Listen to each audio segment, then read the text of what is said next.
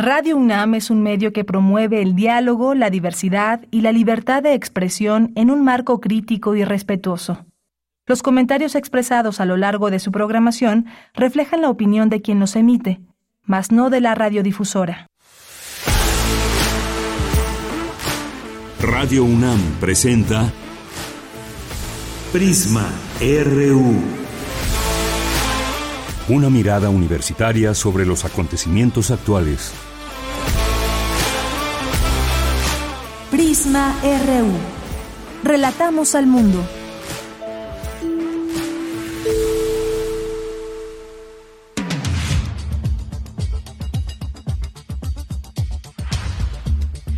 Buenas tardes, muchas gracias por acompañarnos ya aquí en Prisma RU. Gracias por su atención, por su sintonía. Hoy tenemos varios temas, ya empiezan ah, estos cambios que habrá en el gabinete. Bueno, por lo menos dos personas que eh, quieren contender por la candidatura de Morena y la primera que nos eh, que supimos fue la de Marcelo Ebrard a la Cancillería, a la Secretaría de Relaciones Exteriores.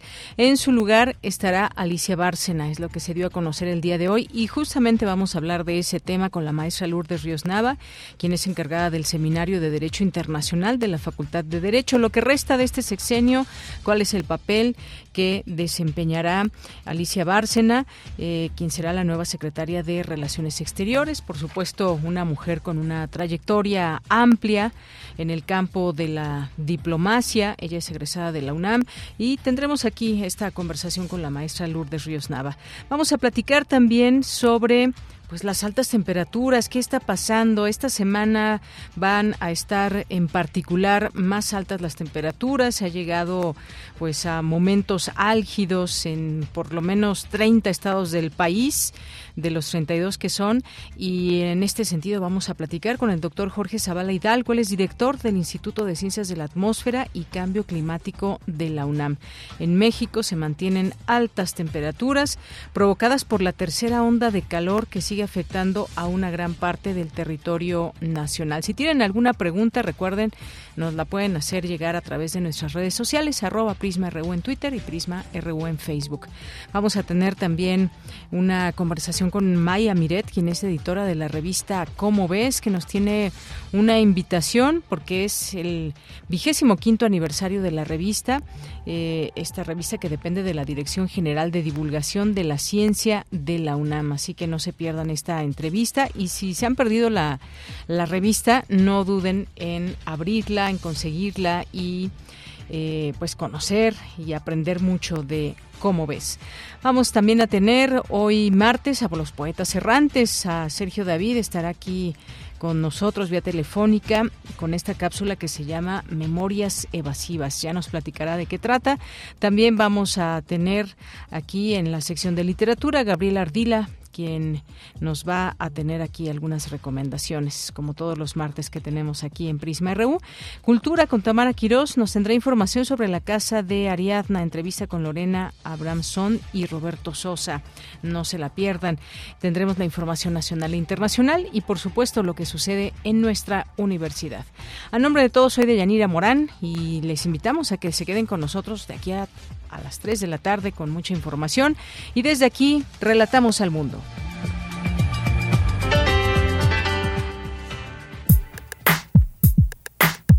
Relatamos al mundo. Relatamos al mundo.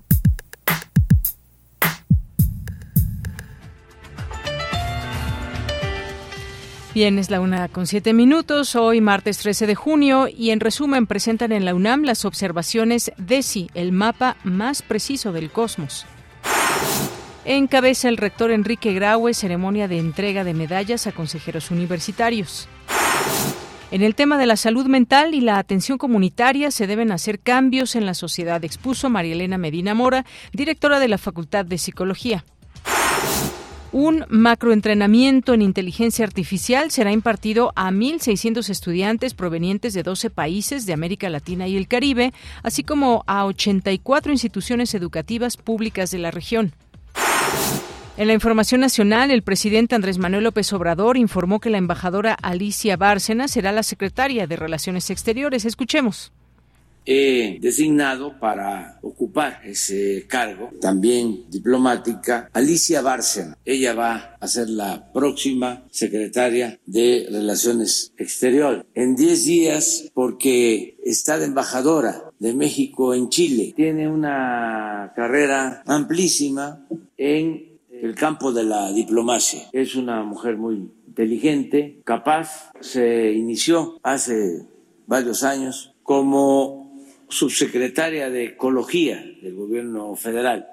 Posteriormente ya hizo carrera en el extranjero. Es eh, egresada de la Facultad de Biología, de Ciencias de la UNAM. Tiene una maestría en Administración Pública en Harvard. Recibió tres doctorados honoris causa en Economía en la Universidad de Ocio, de la Universidad de La Habana, y en la Universidad Nacional Autónoma de México. Ocupó la Subsecretaría de Ecología, a lo que hacía referencia, y la dirección del Instituto Nacional de la Pesca en el Gobierno de México. Fungió como secretaria ejecutiva de la Comisión Económica para América Latina y el Caribe, la CEPAL. Ella va a estar a cargo de la Secretaría de Relaciones Exteriores. Además, el presidente Andrés Manuel López Obrador se reúne hoy en Palacio Nacional con los consejeros del Instituto Nacional Electoral. Aseguró que es para iniciar una nueva etapa, no para dar línea. Quiero informar que he tomado la decisión de separarme del cargo de forma definitiva el 16 de junio del presente, con el fin de llegar a ser la primera mujer en la historia de México en encabezar los destinos de la nación, con sello propio a la gran obra de transformación iniciada por el presidente Andrés Manuel López Obrador. En su momento, planteé que no era necesario renunciar a nuestros cargos para participar en la encuesta. Sin embargo, el día de ayer el Consejo Nacional de Morena tomó una decisión que considero acertada. Entiendo que por encima de todo está el proyecto de transformación y por ello respetaré todo lo que fue aprobado el día de ayer por el Consejo Nacional. Bien, pues ahí escuchamos a Claudia Sheinbaum, quien anunció que dejará, así anunció que dejará la jefatura de gobierno de la Ciudad de México el próximo viernes. Y en más información, el Servicio Meteorológico Nacional emitió un aviso sobre la persistencia de la tercera ola de calor en México.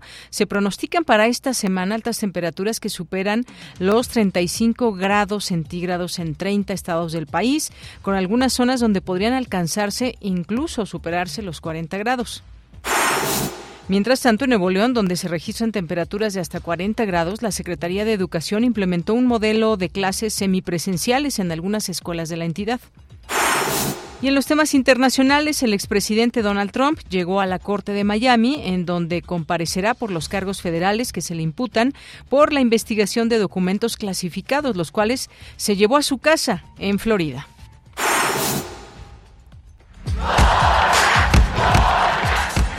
Campus RU.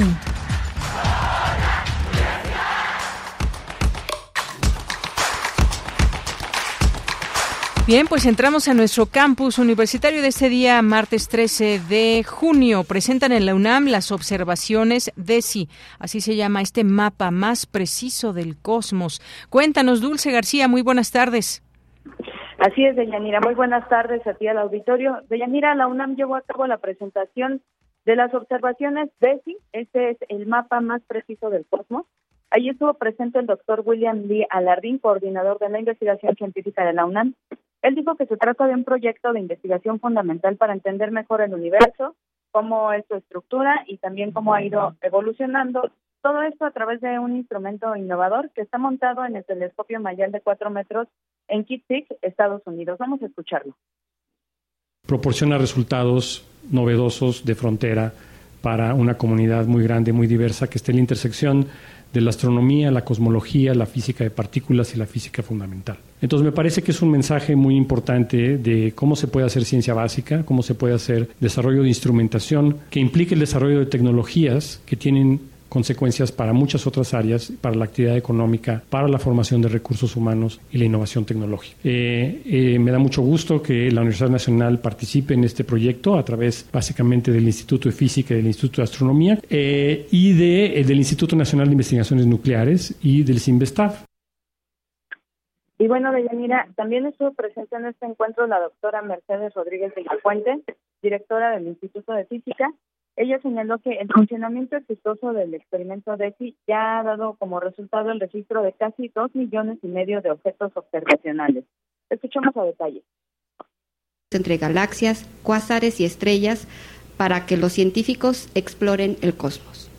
El conjunto de datos que ha sido puesto a disposición de la comunidad científica internacional el día de hoy se obtuvo a partir de 2.480 observaciones realizadas durante seis meses en la fase de validación de DESI, muy recientemente en los años 2020 y 2021. DESI planea registrar decenas de millones de galaxias y cuásares con la finalidad de hacer el mapa tridimensional más preciso y completo del universo y así responder algunas de sus incógnitas, como comprender el origen y la dinámica de la energía oscura y determinar la evolución del universo. Y bueno, Deyanira, eh, contarle al auditorio que el proyecto DESI se gestó hace más de una década y contó con, en un inicio con la participación de dos investigadores mexicanos. Hoy ya se integraron más y bueno, 13 años más tarde este proyecto DESI está en funcionamiento y midiendo del orden de 100.000 objetos cada noche. Esa información. Gracias, Dulce. Pues ahí esta primera base de datos del proyecto DESI, el, el mapa más preciso del cosmos. Muchas gracias, Dulce. Gracias a ti, muy buenas tardes. Muy buenas tardes. Vamos ahora con mi compañera Virginia Sánchez. Entrega el rector Enrique Graue medalla a consejeros universitarios. ¿Qué tal, Vicky? Muy buenas tardes. Hola, ¿qué tal? Te llamo. Muy buenas tardes a ti y el auditorio de Prisma y RBU. Las y los consejeros universitarios han integrado un pleno histórico por su duración, las circunstancias que vivieron como la pandemia de COVID-19 y los asuntos que resolvieron. Y gracias a su inmenso esfuerzo, escucharon las múltiples voces y opiniones que existen en la universidad, por lo que la marcha institucional no se detuvo. Así lo señaló el rector de la UNAM, Enrique Gragua, al presidir la ceremonia de entrega de reconocimientos y medallas a consejeros universitarios del periodo 2016 a 2022 y consejeros alumnos del periodo 2018 a 2022. El rector destacó que este órgano de gobierno renovó a los integrantes del patronato universitario que se encarga del cuidado escrupuloso de los recursos de la institución. Escuchemos al rector.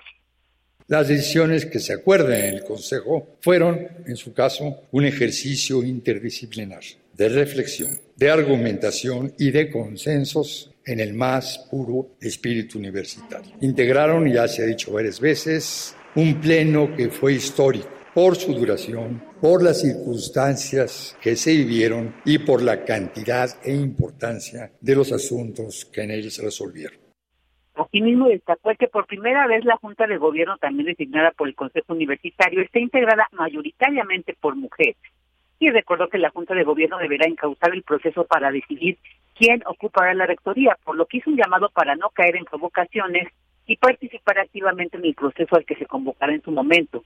También reconoció que han sido las autoridades en ella, la Junta de Gobierno, quienes saben deslindar lo político de lo académico y entienden la importancia de la separación y distribución de funciones. Por su parte, el secretario general de la UNAM, Leonardo Lomelí Nega, reconoció al Consejo Universitario como un portavoz eficiente de la comunidad. Escuchemos. La universidad reconoce su labor, reconoce también su entrega, su participación. Fueron un consejo histórico también porque les tocó sesionar a distancia y en eso también innovaron en la historia de la institución. Un portavoz eficaz y eficiente de las preocupaciones de sus comunidades, de sus electores, que siempre estuvieron presentes tanto en las comisiones como en las sesiones de trabajo previas al Consejo Universitario, como en los asuntos generales que se trataron en el mismo y que reflejan el sentir de la comunidad universitaria. Y por parte de las y los consejeros universitarios alumnos, Charita Pulido Martínez manifestó la motivación que representó ser parte del Consejo Universitario, donde su voz fue escuchada para mejorar la calidad educativa, fortalecer la seguridad en las instalaciones y encarar los desafíos que la sociedad enfrenta. Mientras que Marta Patricia García Chavero, representante de los consejeros universitarios, profesores y técnicos académicos, detalló que de 2011 a la fecha la UNAM creó 33 nuevas licenciaturas y señaló la importancia de contar con profesores de alta calidad comprometidos a enseñar y proporcionar a los estudiantes las mejores herramientas para ser competitivos y marcar diferencia en el mercado laboral. Ella, este es el reporte. Bien, Vicky, muchas gracias y buenas tardes. Buenas tardes. Bien, vamos ahora con Cindy Pérez Ramírez. La UNAM encabeza un programa de entrenamiento en inteligencia artificial que va dirigido a estudiantes de 12 países de América Latina. Cuéntanos, Cindy, buenas tardes. Deyanira, muy buenas tardes. Es un gusto saludarte con el macroentrenamiento en inteligencia artificial 2023. Durante las próximas tres semanas, aproximadamente 1.600 estudiantes de 12 países y 84 instituciones educativas públicas de América Latina y el Caribe tendrán la oportunidad de aprender y profundizar sus conocimientos en esta área, la cual va a marcar el futuro. Durante la inauguración, Patricia Dolores Dávila Aranda, quien ocupa el cargo de secretaria de Desarrollo Institucional de la UNAM, explicó que se está llevando a cabo un taller en línea dirigido a estudiantes de licenciatura y posgrado. El objetivo principal de este taller es fomentar el desarrollo de talento y la colaboración en ese campo, así como facilitar la movilidad de los alumnos entre las distintas universidades. El modelo instructivo y el diseño del taller han estado a cargo del comité académico. Creo, y puedo quizá hablar a, nombre de la red de macrouniversidades de América Latina y el Caribe, que podemos expresar con un enorme gusto que estamos inaugurando este macroentrenamiento en inteligencia artificial, en el que estamos, además de todo, uniendo fuerzas, saberes, buena voluntad y muchas, pero muchas ganas de compartir conocimientos y experiencias por parte de los especialistas e instructores y también de aprender y superarse con lo que respecta a los alumnos y las alumnas. Por su parte, el director general de Cómputo y Tecnologías de Información y Comunicación, así como el presidente del Comité Académico del Macroentrenamiento, Héctor Benítez Pérez, enfatizó que esta iniciativa tiene como propósito impulsar el desarrollo de la inteligencia artificial en las universidades de América Latina y el Caribe. Tendrán la oportunidad de aprender y profundizar sus conocimientos en un área fascinante que va a marcar el futuro. El taller será impartido de manera remota por 38 instructores del más alto nivel procedentes de Argentina, Paraguay, Colombia y México. Con el macroentrenamiento, estudiantes de licenciatura, especialización y posgrado de diversas formaciones o perfiles profesionales van a convivir virtualmente para aprender sobre clasificación automática de textos, programación genética para crear modelos inteligentes con hardware de bajo costo, reconocimiento de imágenes de personas y objetos cotidianos, visión computacional con redes neuronales convolucionales, y análisis de datos biológicos con métodos de machine learning. Deyanira, el macroentrenamiento convocado por la red de macrouniversidades públicas de América Latina y el Caribe, cuyo presidente es el rector de la UNAM, Enrique Graue Vigers, junto con esta casa de estudios, se divide en tres módulos. Cada semana, del 12 al 30 de junio, se abordará un módulo específico que incluye inducción, especialización y desarrollo de retos. Este es mi reporte. Gracias, Cindy. Muy buenas tardes. Continuamos. Queremos escuchar tu voz. Síguenos en nuestras redes sociales. En Facebook como Prisma RU y en Twitter como arroba PrismaRU.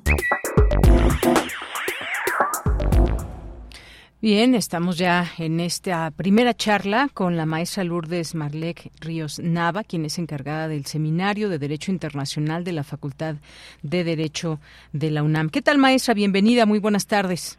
Muy, muy buenas tardes. Eh, gusto en saludarla de Llanera. ¿Cómo está usted?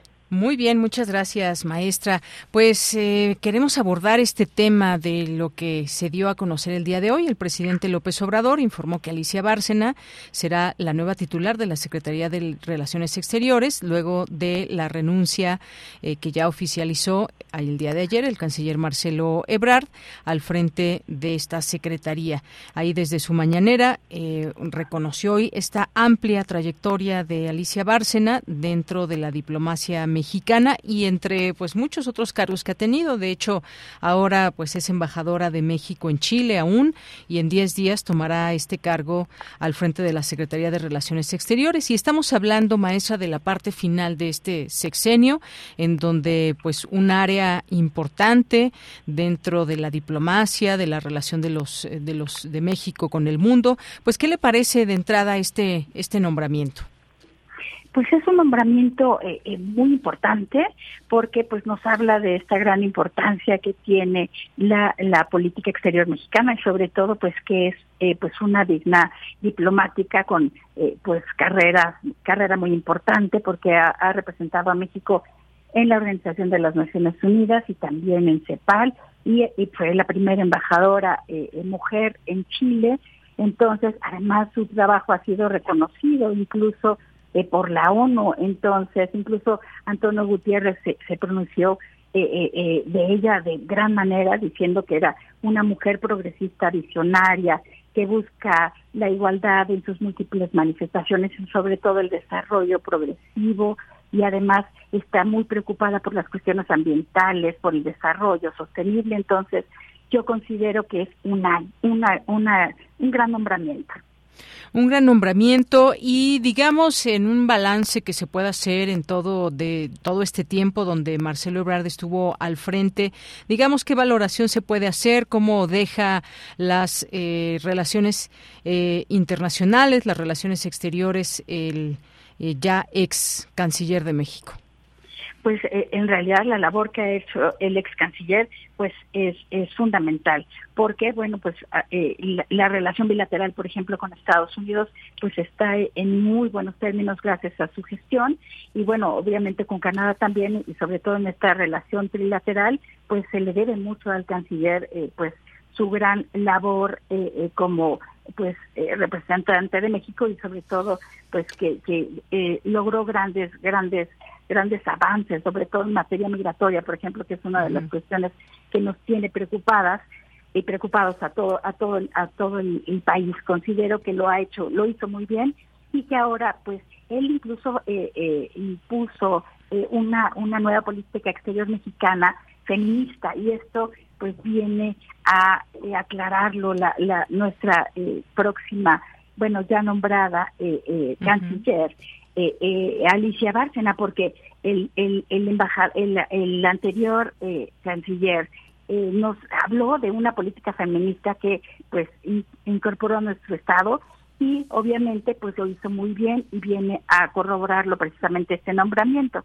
Otra de las cosas también que se le deben a nuestro a nuestro canciller pues esta gran lucha por la por el comercio de armas y para que ya no ya no entren nuestras armas y entonces ha habido muchas cosas muy plausibles de ese ese mandato que tuvo para mi punto de vista muy asertivo nuestro ex canciller.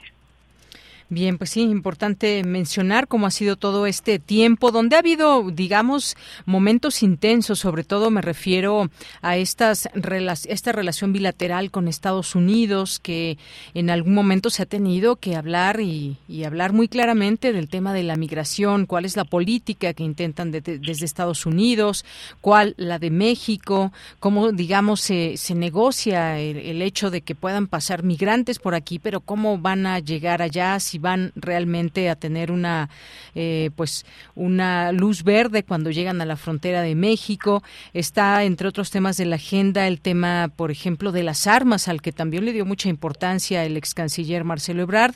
Y ahora qué digamos qué posibilidades o qué oportunidades hay en esta etapa ya en esta parte final pero que sin duda pues son todavía todavía falta poco más de un año en donde debemos de tener en cuenta qué es lo que va a pasar y Estados Unidos, que también en su momento tendrá elecciones. Pues yo considero que pues nuestra canciller Alicia Bárcena lo va a hacer bien. Lo hizo durante 14 años como eh, eh, representante de CEPAL, que fue eh, designada como secretaria ejecutiva, y lo hizo muy bien. Esto es, ahora esta labor la, la, la, va a hacer, yo considero muy bien, toda vez que tiene pues todas las bases, aunque ella es bióloga, pero de carrera, pero incluso está eh, eh, tiene estudios de eh, materia pues económica. Y entonces yo considero que lo hará bien porque además sí tenemos este temas importantes en la, en la agenda como eh, eh, el, el, maíz transgénico y como pues las cuestiones del agua y la cuestión migratoria. Pero pues yo considero que ha trabajado lo suficiente y pues ha mantenido pues esa diplomacia pues en alto. Entonces considero que pues que lo hará bien no este porque ha estado en, materias claves sobre todo en cuestiones de desarrollo y, cuestiones de derechos humanos. Entonces el trabajo claro es, es, arduo. Tenemos el último año en el que pues se presentan en la agenda eh, eh, bilateral con Estados Unidos cuestiones muy fuertes pero eh, yo considero que pues viene a continuar a dar continuidad y eso es muy importante Así es. Algo entre las muchas cosas que se pueden leer de su de su currículum es que Alicia Bárcena Ibarro ocupó el cargo también de directora de la División de Medio Ambiente y Asentamientos Humanos en las Naciones Unidas, fue coordinadora del Programa de Desarrollo Sostenible de América Latina y el Caribe del Programa de las Naciones Unidas para el Desarrollo y coordinadora del proyecto Ciudadanía Ambiental del Programa de las Naciones Unidas para el Medio Ambiente. Este tema también de la parte de los derechos humanos, asentamientos humanos, Ahora, pues el asunto, insisto, este tema de la migración, cómo se, digamos, nos se perfila para que tratemos de entender cómo se va a entregar a la siguiente administración, sea del partido que sea o quien llegue a este cargo en un futuro próximo, pues cuáles son, digamos, todos estos estos pendientes, cómo, eh, digamos, cómo va a enfrentarse también a una mm, política migratoria que también ha estado, pues, de alguna manera eh, muy dura en los hechos, aunque en discurso se han reunido distintas autoridades y demás, pero no se da, digamos, un paso más grande y más eh, fuerte, más preciso en torno a cómo seguirá la migración en México. Me parece que es uno de los puntos que se tendrán que, eh, digamos, platicar mucho, pero sobre todo llegar quizás eventualmente a acciones puntuales, maestra. Sí, acciones puntuales y sobre todo buscar soluciones. Recordemos que una de las eh, múltiples iniciativas de ella en CEPAL fue una que hablaba del plan de desarrollo integral para El Salvador, Guatemala, Honduras y el sureste de México. Esto con el objeto de fomentar la economía para evitar que pues, los migrantes tengan que salir de su estado. Entonces, esto apuesta a, a, esta, a esta idea que trae la, la, canciller Alicia Barcela Ibarra para buscar soluciones, ¿no? Aquí incluso, por ejemplo, se habla de, de, programas como Caribe Primero o el Acuerdo Regional sobre el acceso a la información, participación pública y el acceso a la justicia en asuntos ambientales. Entonces, considero que va a dar seguimiento, hay, hay mucho que hacer, como usted comenta, pero una de las posibles soluciones será pues, evitar que, que, esta, esta migración siga dándose y solucionarlo por eh, medio del desarrollo integral de los países de origen de estos migrantes. Claro, y cuando se habla de ese desarrollo integral, pues también nos viene, por ejemplo, eh, a la mente esta palabra, una visión humanista que ha mencionado en distintos momentos el presidente Andrés Manuel López Obrador. En este caso también y en algunos temas en particular, cómo es, eh, cómo debe ser esta esta visión eh, de Alicia Bárcena de frente a todos estos temas donde se impone toda la parte de los derechos humanos. Pues yo creo que va a dar continuidad a la política que llevaba nuestro canciller, sobre todo la política exterior en, eh, multilateral en materia de derechos humanos, es decir, pues respetando incluso eh, eh, resoluciones. Tenemos también que recordar que tenemos aquí unas resoluciones recientes de la Corte Interamericana y pues que se dará la búsqueda del, del respeto a los derechos humanos en toda nuestra relación exterior, la política exterior de México. Entonces, pues eh, recordemos que ella, al haber estado tanto en el programa de las Naciones Unidas para el Ambiente y para el Desarrollo, pues están basados precisamente en eh, pues los derechos humanos. Entonces, pues yo considero que habrá que darle seguimiento y buscar precisamente que esta visión humanística se siga dando a través del respeto a los derechos humanos y sobre todo pues, a la igualdad de género, a eh, esta política feminista, a pues toda esta, esta visión que trae, eh, que trae relaciones exteriores, que para mi punto de vista es de las secretarías mejor plantadas, es decir, a, a estos cuatro años y medio de gobierno, pues es la que ha funcionado, para mi punto de vista, eficientemente, porque pues tenemos grandes logros. Incluso esas negociaciones que se hicieron en migración al, al pues enfrentarse, no cara a cara, vis a vis con Estados Unidos, y pues mencionar exactamente lo que México necesita y no dejándose y salvaguardando la soberanía de México, yo considero que lo va a hacer así la, nuestra canciller Alicia Bárcena. Muy bien, bueno, pues ahí está este tema también. Y, cerraría con este, maestra, que tiene que ver con eh, controlar la venta y tráfico de armas. En su momento también dio la batalla el secretario de Relaciones Exteriores, Marcelo Ebrard, y habló también de esta participación o el papel que juega Estados Unidos, porque muy claramente lo dijo en varias ocasiones que no ha logrado controlar la venta y el tráfico de armas hacia nuestro país, aunque Estados Unidos exige que México pare pues estos temas como eh, de la inseguridad y que están relacionados también con, con el tema de las drogas y también le ha exigido a México cooperación eh, contra eh, pues la fabricación del fentanilo y en algún momento pues ahí han estado algunos dimes y diretes. ¿Cómo tiene que ser esta, esta política también de frente al tema de las armas y sobre todo al de la inseguridad? Parte de lo que pueden compartir donde algunos temas se pueden entremezclar entre México y Estados Unidos? Bueno, pues aquí recordemos que esta esta esta iniciativa que tuvo la Secretaría de Relaciones Exteriores para iniciar eh, unos procedimientos eh, judiciales eh, demandando a los productores de armas en Estados Unidos fue un gran paso. Entonces se debe continuar con esta con esta lucha, recordando algo importante. En México, pues está prohibida la venta de armas. Por lo tanto, el origen, y se ha demostrado que estas armas en su gran mayoría vienen de Estados Unidos. Entonces, se debe de continuar con esta política para pues frenar esa entrada y sobre todo pues que Estados Unidos también ponga eh, pues de su parte ese control de la venta eh, eh, desmedida de las armas sin ningún tipo de control. Y si bien es cierto pues que la inseguridad debe atacarse, también es cierto que pues mucha de esta de este armamento pues viene de Estados Unidos. Por lo tanto, México deberá seguir con esta política. Y pues recordemos que ha sido un gran acierto, eh, fue pionero el, Estado mexicano en, en, este tipo de procedimientos y deberá continuar. Y que obviamente pues eh, se dio se dio se dio a, la, a los luz de tres procedimientos. Y bueno tenemos vivo ahorita todavía uno y pues habrá que seguir con él. Hasta sus últimas consecuencias tratando de demostrar pues que eh, es importante pues lograr el control de la venta eh, eh, pues desmedida que se da de las armas y sin control alguno que afecta tanto a Estados Unidos en su población como a nosotros y eso se ve reflejado en la inseguridad si si se pone un freno bueno esto se va a ver reflejado también en la disminución de los índices de inseguridad como lo, lo ha mencionado nuestro ex canciller Marcelo Ebrard.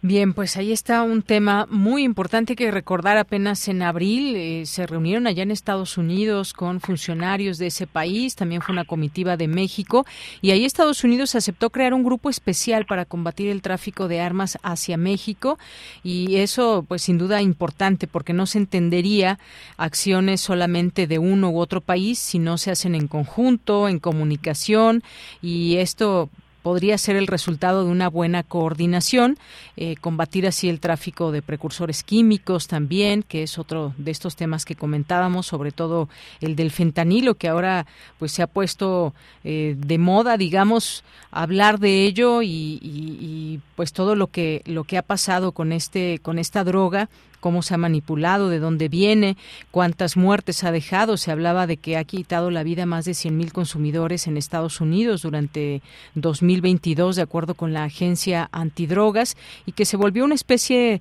en algún momento como, como de reclamo esta, esta situación. Hubo esta respuesta, pero sobre todo, pues justamente eso, cómo se trabajará con acciones conjuntas y contundentes para ver si hay algún avance en todo esto. Yo creo que en esta última parte también le le, tocará a la, a la secretaria de Relaciones Exteriores, maestra. Sí, por supuesto, porque además habrá que dar continuidad y sobre todo, pues aclarar y hacerle ver a Estados Unidos que pues México no produce el fentanilo, en realidad pues que pues llega a México de manera ilícita y se, se ha establecido que el origen podría ser de China, entonces pues México en realidad ahí no es responsable sí se habla de, de, que en México podría a lo mejor sí hacerse una transformación, pero pero yo considero que debe seguirse con esta línea y pues tratar de evitar que entre esta esta materia prima eh, pues del fentanilo y sí trabajar en conjunto porque pues afectan no nada más también a, la sociedad de Estados Unidos sino también a la mexicana. Y entonces creo que es algo que se tiene que trabajar en conjunto en esta agenda bilateral y es uno de los retos que tiene eh, nuestra eh, secretaria de Relaciones Exteriores, Alicia Bárcena, en 10 días que tomará el cargo. Muy bien, pues ya estaremos viendo todas estas acciones en cuanto llegue, que será justamente en 10 días, y sobre todo, pues estos temas que quedan ahí abiertos, pendientes de seguir trabajando. Se abrió una brecha importante para, para de comunicación, de acciones, de diálogo, pero pues siempre hay que darle una continuidad. Como decíamos, también hay autoridades que lo están haciendo desde Estados Unidos con México, pero pues también tendrán sus propios procesos su propia parte política, así que veremos cómo avanzan estos temas distintos en esta agenda bilateral México-Estados Unidos. Maestra, muchas gracias por estar aquí. No, al contrario, muchas gracias por la invitación, Yanira, y bueno, pues nuestras felicitaciones a nuestra canciller Alicia Bárcena Ibarra por este nombramiento y bueno, pues una buena para México. Muy bien, muchas gracias, maestra. Hasta luego. Muy bien, saludos a sus radioescuchas. Muy buenas tardes. Gracias, muy buenas tardes, maestra Lourdes Marlec Ríos Nava, quien es encargada del Seminario de Derecho Internacional de la Facultad de Derecho. Y efectivamente, pues sí tiene una amplia trayectoria Alicia Bárcena en todos estos temas de la. Eh, de Relaciones Exteriores, por los cargos que ha tenido dentro de la diplomacia también, y pues ya estaremos ahí comentando eh, cuando llegue sus primeros días, sus primeras acciones y pues quien acompañará al presidente de aquí hasta el término de su mandato. Continuamos. Tu opinión es muy importante. Escríbenos al correo electrónico prisma.radiounam@gmail.com. Bien, pues nuestro termómetro aquí en la Ciudad de México, digo también ahí por algunas alcaldías, en algunas un grado más, un grado menos, aquí nos marca en este momento una 40 de la tarde en Benito Juárez, donde se encuentran las instalaciones de Radio UNAM, 28 grados. No se prevén lluvias. La máxima dice aquí que será de 31 grados, la mínima de 14 ya entrada la noche o la madrugada. Y pues sí, hemos padecido de estos calores últimamente a qué se deben, qué está pasando en el país, no solamente es en la Ciudad de México. Ustedes recuerdan haber tenido un calor de esta eh, de esta magnitud. Se habla de que en 1998 tuvimos eh, alrededor de 34 grados. Bueno, pues vamos a platicar de este tema. ¿Por qué estamos sintiendo estas altas temperaturas? Ya está en la línea telefónica el doctor Jorge Zavala Hidalgo. Él es director del Instituto de Ciencias de la Atmósfera y Cambio Climático de la UNAM. Doctor Jorge Zavala, muy buenas tardes. Bienvenido a este espacio. ¿Qué tal? Muy buenas tardes, Deyanira. Muchas gracias por, por el espacio. Gracias a usted, doctor. Pues, ¿qué está pasando? ¿Por qué tenemos estas temperaturas tan altas? ¿Son ya eh, más allá de lo que es normal en estas fechas? ¿Qué fenómeno hay en esta nueva ola de calor que así lo están señalando en los medios de comunicación? Bueno, sí, lo primero sí sería comentar que efectivamente son temperaturas eh, muy altas, eh, siempre es relativo a lo que lo que es el promedio de cada región, digamos, para un 13 de junio en el centro de México, en particular aquí en Ciudad Universitaria, pues uno eh, esperaría temperaturas del orden de 26, 27 grados máxima eh, en el día, ese es como el promedio de las temperaturas máximas para estas fechas y las máximas históricas pues están ligeramente arriba de 30. Esto quiere decir que hemos estado en, mm, por arriba de los máximos históricos, o sea, realmente las temperaturas eh, que hemos estado eh, sufriendo o padeciendo estos días sí son eh, muy altas eh, comparado con lo que hemos tenido históricamente.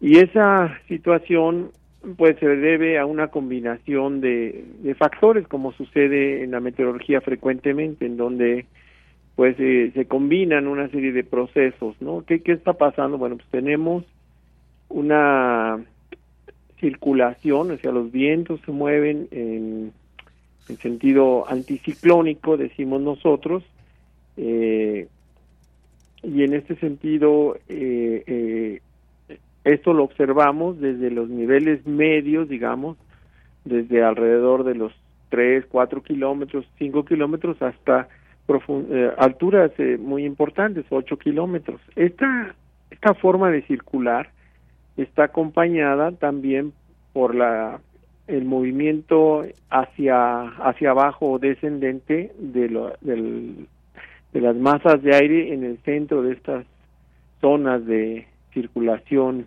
anticiclónica. Y esto va provocando varias cosas. Por un lado tenemos cielos muy despejados, llega más radiación, pero también estas masas de aire que descienden eh, tienen temperaturas más altas e inhiben la ventilación de las masas de aire en, niveles bajos. Estos son patrones que se van desplazando ah, lentamente, digamos, a lo largo de varios días, y entonces estos eventos pues pueden durar pues cinco o siete días, que es lo que estamos eh, previendo que tengamos, que por lo menos los próximos cinco días vamos a tener esta condición de temperaturas muy altas. Eh, ¿Por qué ocurren? Bueno, eh, siempre estamos en la posibilidad de que se vayan eh, generando este tipo de, de, circulaciones, pero en particular eh, en la época de mayo sobre todo son más comunes, o sea, las temperaturas más altas en la Ciudad de México, en el centro de México, suelen ocurrir en el mes de mayo. En esta ocasión la estamos sufriendo en la primera quincena o los primeros días de, junio y esto en parte se debe a, a que se ha desarrollado eh, un, un fenómeno del niño muy intenso en el Pacífico, pero con particular anomalías de temperaturas de la superficie del mar muy altas en eh, la parte oriental, digamos, eh, junto a Sudamérica, y esto en conjunto con eh, temperaturas muy altas de la superficie del mar en el Atlántico tropical. Entonces esto pues suena medio complicado, pero en realidad lo que vamos teniendo es que los vientos que normalmente dominan en el en el Atlántico, que vienen de este hacia el oeste, los vientos alisios, están débiles e incluso tenemos eh, vientos que vienen de el Pacífico hacia el Golfo, podríamos pensarlo así, y, se ha cambiado un poquito la circulación de los vientos, provocando una, eh, unas temperaturas muy altas. Afortunadamente, eh, el centro de circulación de este sistema está más al norte del centro de México, más o menos hacia Zacatecas, San Luis Potosí, etcétera, aunque bueno, va cambiando un poco con la altura, y esto eh, no ha estado acompañado de condiciones de extremas de contaminación atmosférica, porque sí hemos tenido vientos que han podido ventilar el centro de, de México. Es una cosa bastante interesante que que está que está ocurriendo y que pues sí nos está mostrando una situación eh, extrema de, de, temperatura, ¿no? Bien, pues estas son las, las razones que nos va planteando, eh, doctor. ¿Tiene que ver también de alguna forma o cómo entender lo que pues desde hace tiempo se viene señalando que la temperatura va a ir subiendo debido al cambio climático? ¿Qué tiene que ver en todo esto el cambio climático? Pues va sumando, o sea, va sumando en el sentido de que los eventos extremos, como este caso se considera un evento extremo en el sentido de que está eh, bastante alejado del promedio, con temperaturas muy por arriba del promedio, y, entonces lo que ocurre que este tipo de eventos que siempre han ocurrido, eh, ahora ocurren con más frecuencia y con más intensidad. Entonces, eh, este tipo de patrones atmosféricos eh, pues siempre han ocurrido, pero en este caso eh, empiezan a, estar asociados a temperaturas todavía más altas, ¿no? Y entonces la condición anómala eh, se mantiene durante más días y se le llama una onda de calor, que realmente se refiere a que tenemos temperaturas por encima de bastante por encima del promedio durante varios días, ¿no? Y eso es lo que estamos eh, observando en estos días. eh, sí se ve extremo, es preocupante, eh, sobre todo en, en, poblaciones en donde no se cuenta con aire acondicionado. Eh, eh, Como la Ciudad de México, grave, ¿no? Que no es un lugar donde se use, se acostumbre a utilizar el aire acondicionado, más que uh -huh. en ciertos sitios donde, por ejemplo, en oficinas, en algunos lugares como estaciones de radio, donde los aparatos tienen que estar a ciertas temperaturas, pero de ahí en fuera, digamos, comúnmente en los hogares, pues no, no, normalmente, si acaso un ventilador. Sí, sin embargo, a mí me preocupa, bueno, digo, la verdad digo, uh -huh. yo, yo, vivo aquí en la Ciudad de México, uh -huh. pero me preocupa más otras zonas del otras país, zonas, ¿no? Claro. Particularmente hay grandes eh, poblaciones, bueno, mucha de la población en México no tiene eh, pues aires acondicionados, entonces sí, sí. se han adaptado para temperaturas altas, pero no tan altas y entonces sí, sí puede ser muy peligroso porque el cuerpo claro. humano eh, pues se ve afectado y puede ser hasta fatal.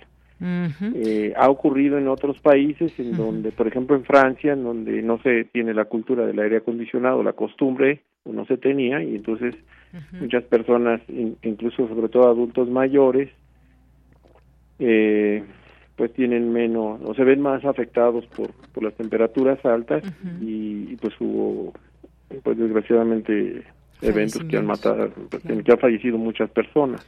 Claro. Y otro el... elemento, doctor, puede ser también la humedad, porque aquí tenemos un calor seco. En otros lugares es un, un, calor mucho más húmedo, las partes de la de playa, de costa de nuestro país. Estaba viendo aquí algunas temperaturas. Mire, Mérida, Yucatán, que es un lugar donde se siente mucho el calor también. En este momento están a 38 grados, pero estamos antes de las 2 de la tarde. Para las 5, 6, 5, 8 de la noche todavía eh, pues van a tener más o menos 41 grados y así se va a ir al resto de la semana. Van a alcanzar los 40, 41 grados allá en Mérida, Yucatán, por ejemplo.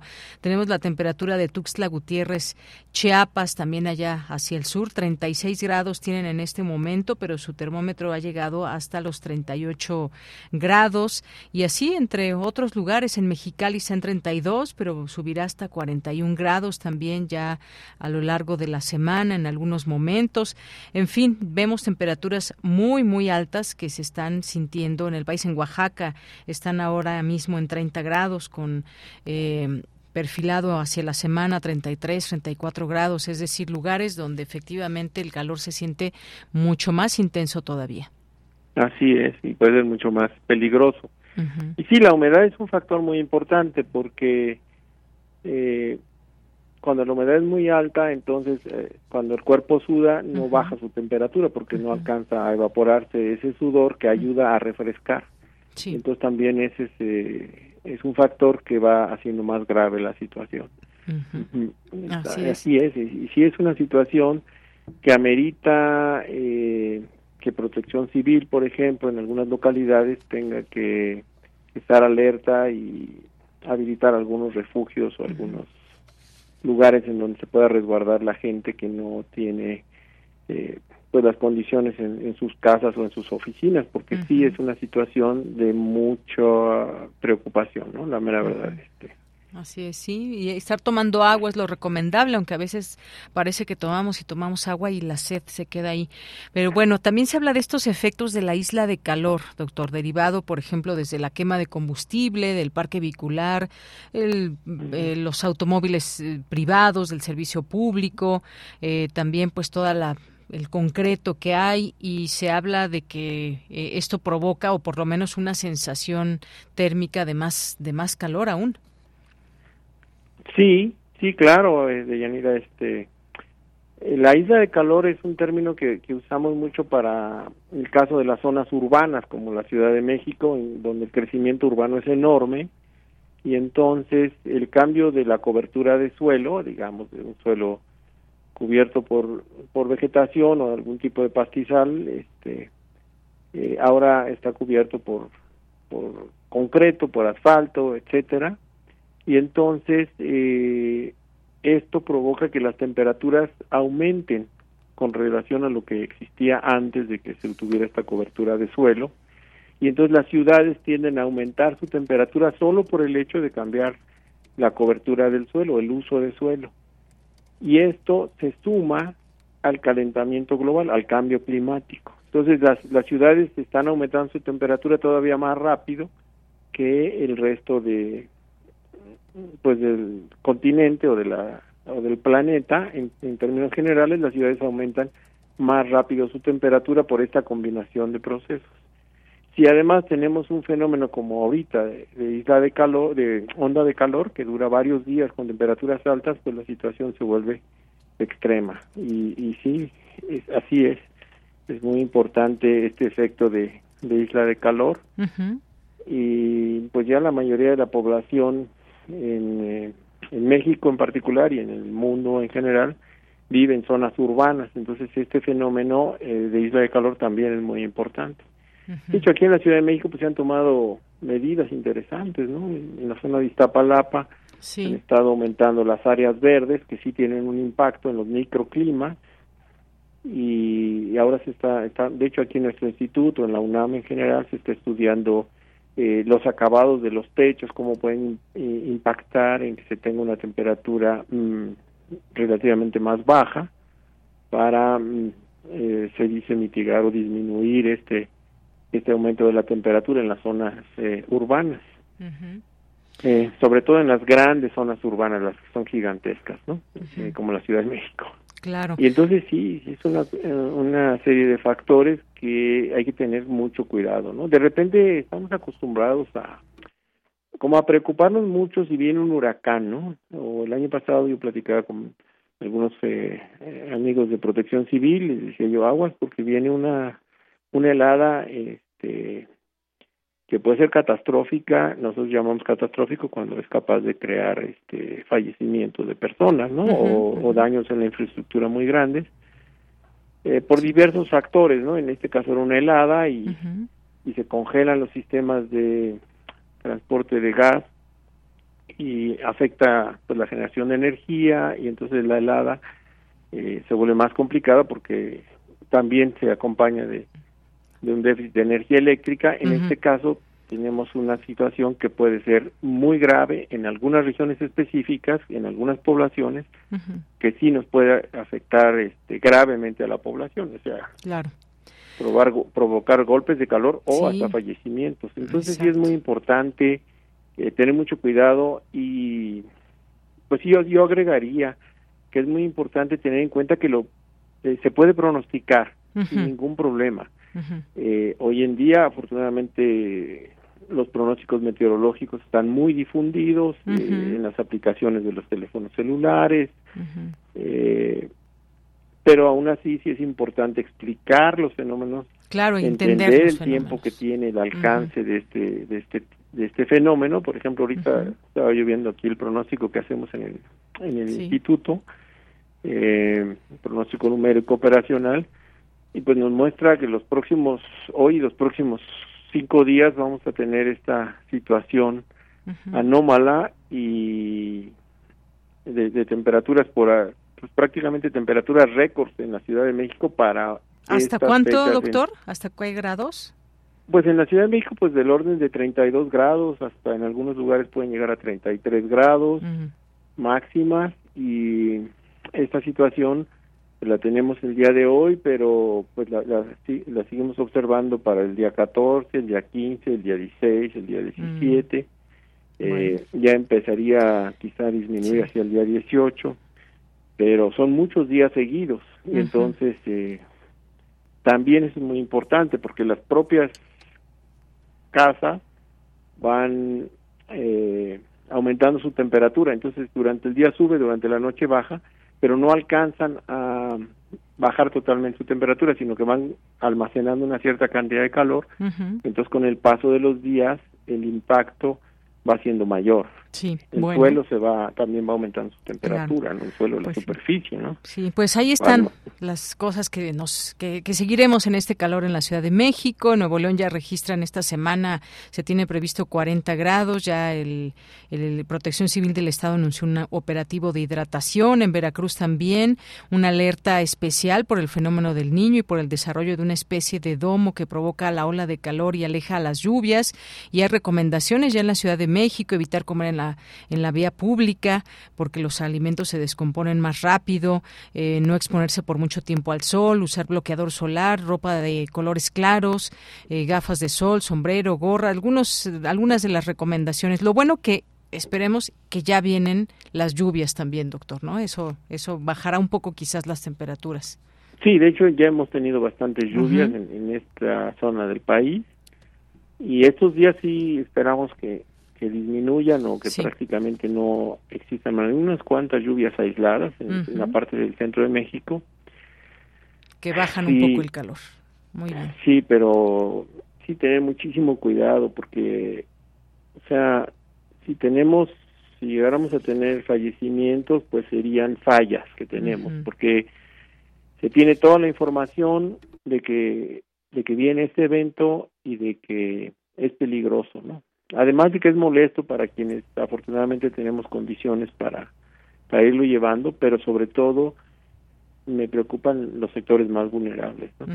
Pues sí, hay que atención a las autoridades que tienen que ver también por la población que pueda requerir cierta atención y pues estar informados de lo que sucede también a través de los medios de comunicación, estos fenómenos, qué temperaturas, qué nos puede pasar o qué, cómo cambia nuestro cuerpo, qué le puede pasar si estamos eh, mucho tiempo bajo el sol o en estas temperaturas tan altas y sobre todo pues sí a los grupos vulnerables, a niños, adultos mayores, en fin.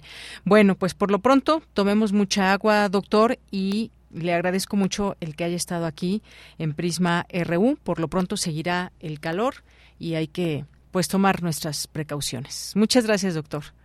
Al contrario, Deyanira, muchísimas gracias. Hasta luego. Hasta luego, muy buenas tardes. Gracias al doctor Jorge Zavala Hidalgo, director del Instituto de Ciencias de la Atmósfera y Cambio Climático de la UNAM. Bueno, ¿y ustedes cómo, cómo bajan el calorcito en estos, en estos días? ¿Cómo se bajan el calor? ¿Con agua? ¿Con qué otro tipo de bebidas? A ver, cuéntenos.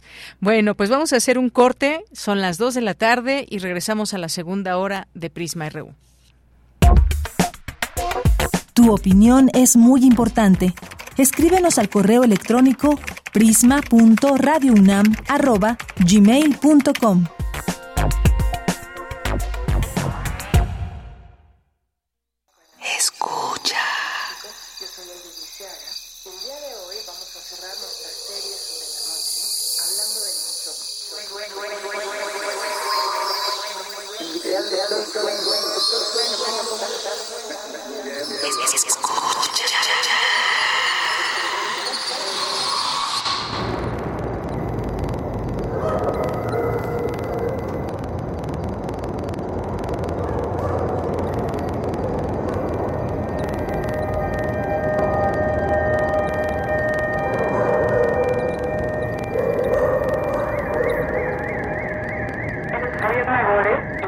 especializas en el sueño y problemas de sueño, ¿cierto? Sí, así es. Tengo la alta especialidad en problemas del dormir. Oye, cuando estábamos planeando esta entrevista, tú comentabas que en tiempo... Radio UNAM, 86 años. Experiencia sonora. Un medio ambiente sano es un derecho. Necesitamos áreas verdes y servicios de limpia iguales para todas y todos. El acceso al agua potable tiene que ser equitativo sin distinciones. Eso es lo justo. En el Partido Verde trabajamos a favor de la justicia ambiental. Por eso hemos propuesto y logrado el 90% de las leyes ambientales y de protección a los animales de nuestro país. Y seguiremos trabajando por el derecho a un medio ambiente sano. Juntos podemos lograr un México más justo y más verde. Partido Verde. En la esquina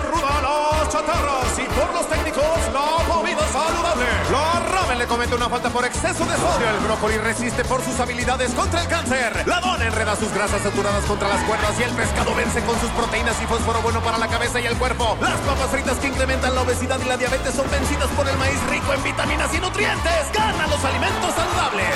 Identifica los productos rudos por los sellos. Elige alimentos saludables. Secretaría de Gobernación. Gobierno de México.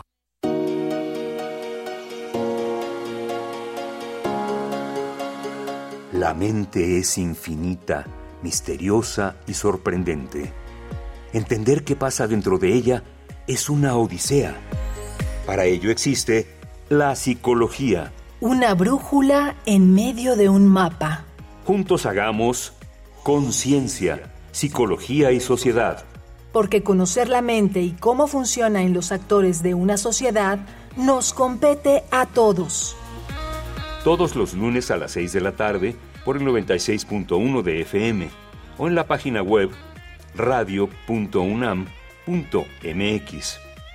Un programa de la Facultad de Psicología y Radio UNAM. Experiencia sonora.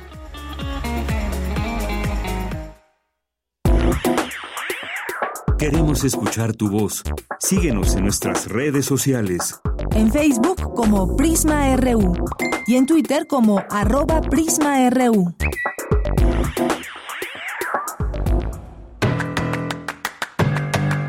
Mañana en la UNAM, ¿qué hacer? ¿Qué escuchar? ¿Y a dónde ir? Radio UNAM continúa con el estreno de diversas series radiofónicas. Es el caso de Cinco Sentidos, Rutas de la Sexualidad, Más allá de la piel. Una producción de Altavoz Radio del Servicio Público de Radiodifusión del Estado mexicano. Este espacio sonoro explora las diversas expresiones sexuales en la actualidad, a través de testimonios y formas de vida. Mañana miércoles 14 de junio la serie inicia con el programa Derechos Sexuales y Reproductivos. Corina Martínez es una defensora de los derechos sexuales y reproductivos de los jóvenes. Confía en que si la comunidad reconoce sus derechos, es capaz de tomar decisiones más conscientes respecto a su vida. Corina fue parte del grupo que impulsó la legalización del aborto en la Ciudad de México y es pionera en el tema. En este capítulo nos explica qué son los derechos sexuales y reproductivos y cómo podemos ejercerlos. La nueva serie radiofónica, Cinco Sentidos, Rutas de la Sexualidad, Más allá de la piel, se transmitirá todos los miércoles en punto de las 10 horas por el 96.1 de frecuencia modulada. La Facultad de Derecho de la UNAM te invita a participar en el Foro Nacional TEMEC, un balance a tres años de su implementación, que contará con ponencias y mesas temáticas a cargo de diversas universidades. El Foro Nacional TEMEC, un balance a tres años de su implementación, se llevará a cabo del 19 al 21 de junio en la Facultad de Economía de la UNAM. Para mayores informes consulta sus redes sociales. La Facultad de Ciencias de la UNAM organiza la Semana por la Diversidad, que contará con diversas actividades en torno al respeto a la comunidad LGBTIQ.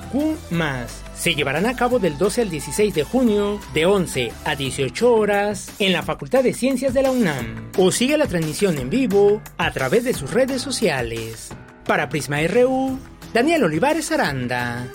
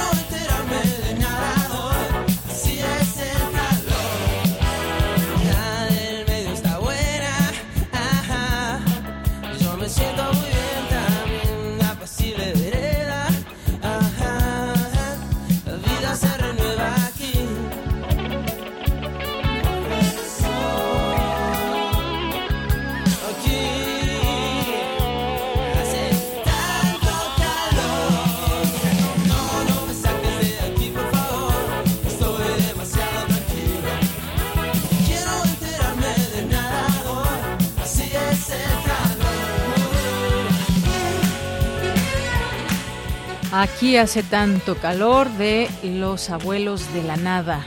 Pues así, así es el calor y no nos queda de otra más que soportarlo y tratar de menguar un poco esta temperatura, por lo menos nuestra temperatura interna con, eh, pues con un poco de frío, de un frappé o algo así. En fin, bueno, pues muchas gracias. Ya estamos de regreso aquí en Prisma RU en nuestra segunda hora. Son las dos con siete minutos. Estamos transmitiendo en el 96.1 de FM y en www.radio.unam.mx, así como en las distintas plataformas para escuchar radio. Muchos saludos a todas y a todos que nos están escuchando desde su casa, desde el trabajo, en el auto, donde quiera que nos estén escuchando. Les mandamos saludos no calurosos, pues, pero saludos, porque ya calor bastante tenemos. Así que muchas gracias por estar aquí y mandemos saludos a quienes nos están escribiendo en este momento aquí en nuestras redes sociales. A Jorge Fra nos dice a todo el equipo de Prisma RU y en especial a Deyanira, un, un excelente día martes. Muchas gracias Jorge, te mandamos muchos saludos. Y también está Jorge Morán Guzmán que nos dice esta tercera onda de calor nos recuerda el daño que le hemos hecho a la Jusco y a muchas zonas arboladas. Propongo hablar sobre las campañas de reforestación y su situación real. Eh, tomando café tibio en pequeñas dosis, eh, combato el calentamiento de mi cuerpo. Muchas gracias, Jorge, aquí por compartirlo.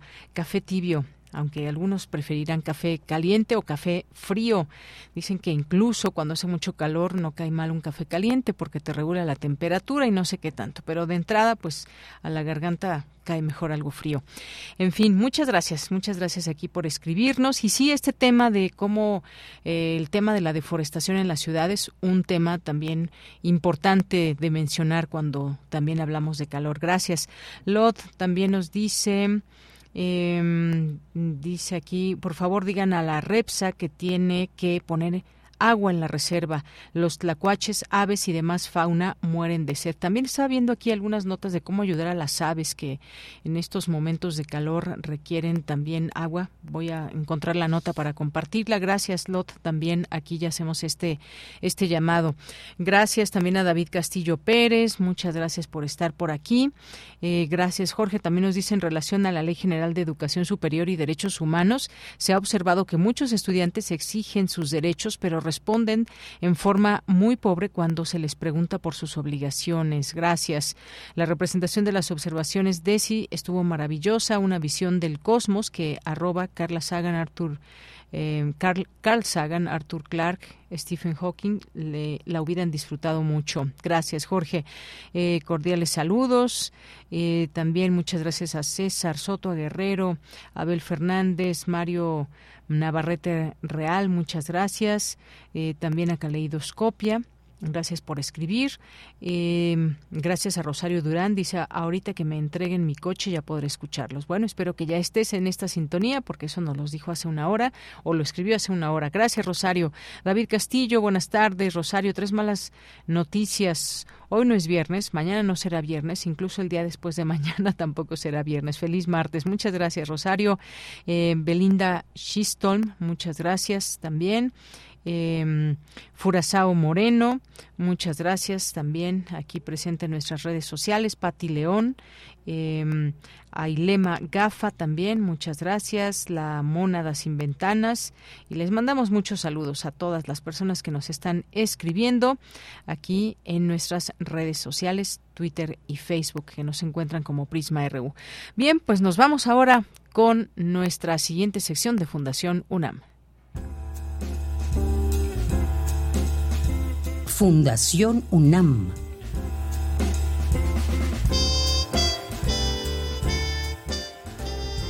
Y nos acompaña ya en esta segunda hora, en esta sección de Fundación UNAM, la editora de la revista ¿Cómo ves? Maya Miret. Maya Miret, ¿cómo estás? Muy buenas tardes, bienvenida.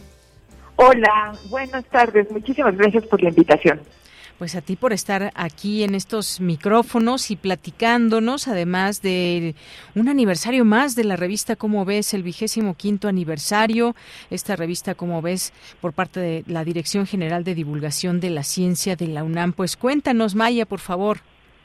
Pues mira, estamos muy emocionados. En efecto es un aniversario más, pero es un aniversario insólito porque cumple 25 años, es decir, un cuarto de siglo una revista de divulgación de la ciencia, lo cual nos parece ya inédito.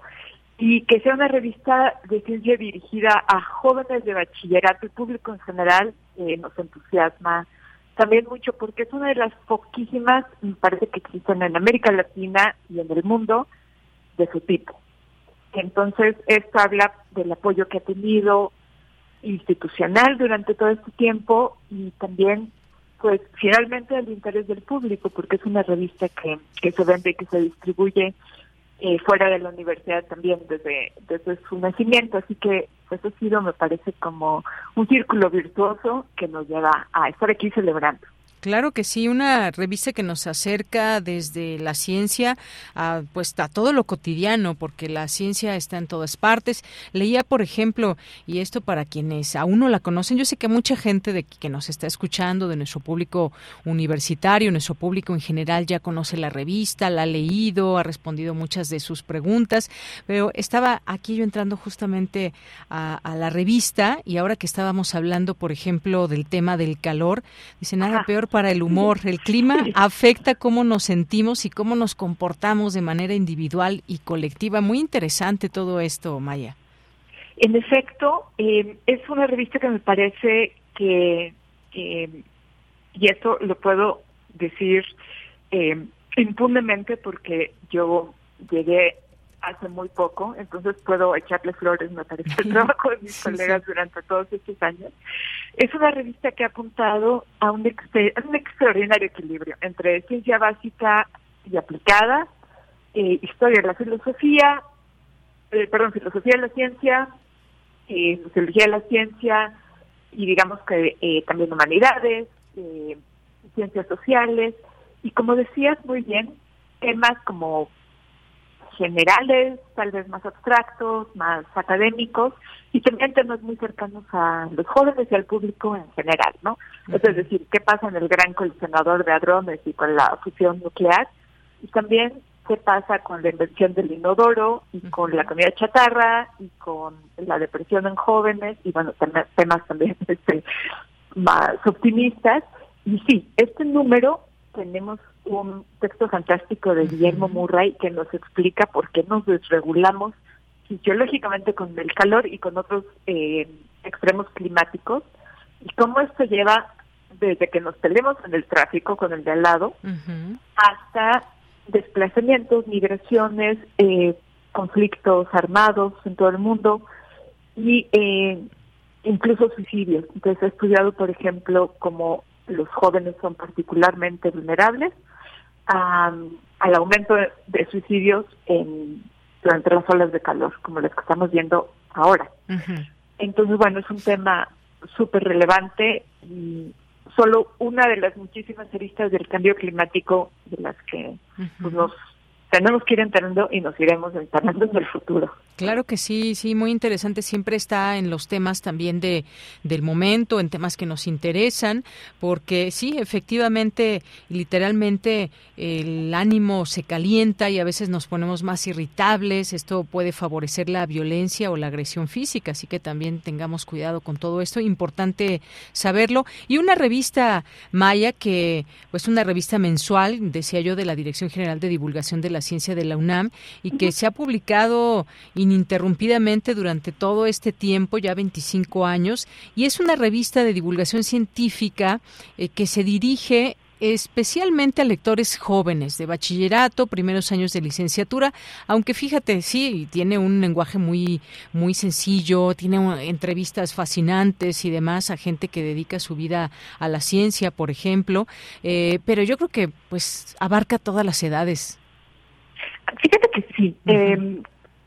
Realmente eh, nos ayuda mucho, eh, es, es como un, eje que nos ayuda a planear contenidos y a decidir temas, saber que nos dirigimos a un público de bachillerato, pero de repente a las presentaciones llegan niños que son fans ¿no? de la ciencia desde chiquitos y que no necesariamente entienden todo el artículo, pero lo leen con ayuda de mediadores como sus padres y sus maestros y también público general a la que a los que no tienen ninguna especialización en ciencia pero mm, a los que les atrae el, el el tema, los temas de la revista, y que pueden seguirla fácilmente, porque realmente, eh, como que de, de bachillerato para arriba ya estás hablando de, de público en general.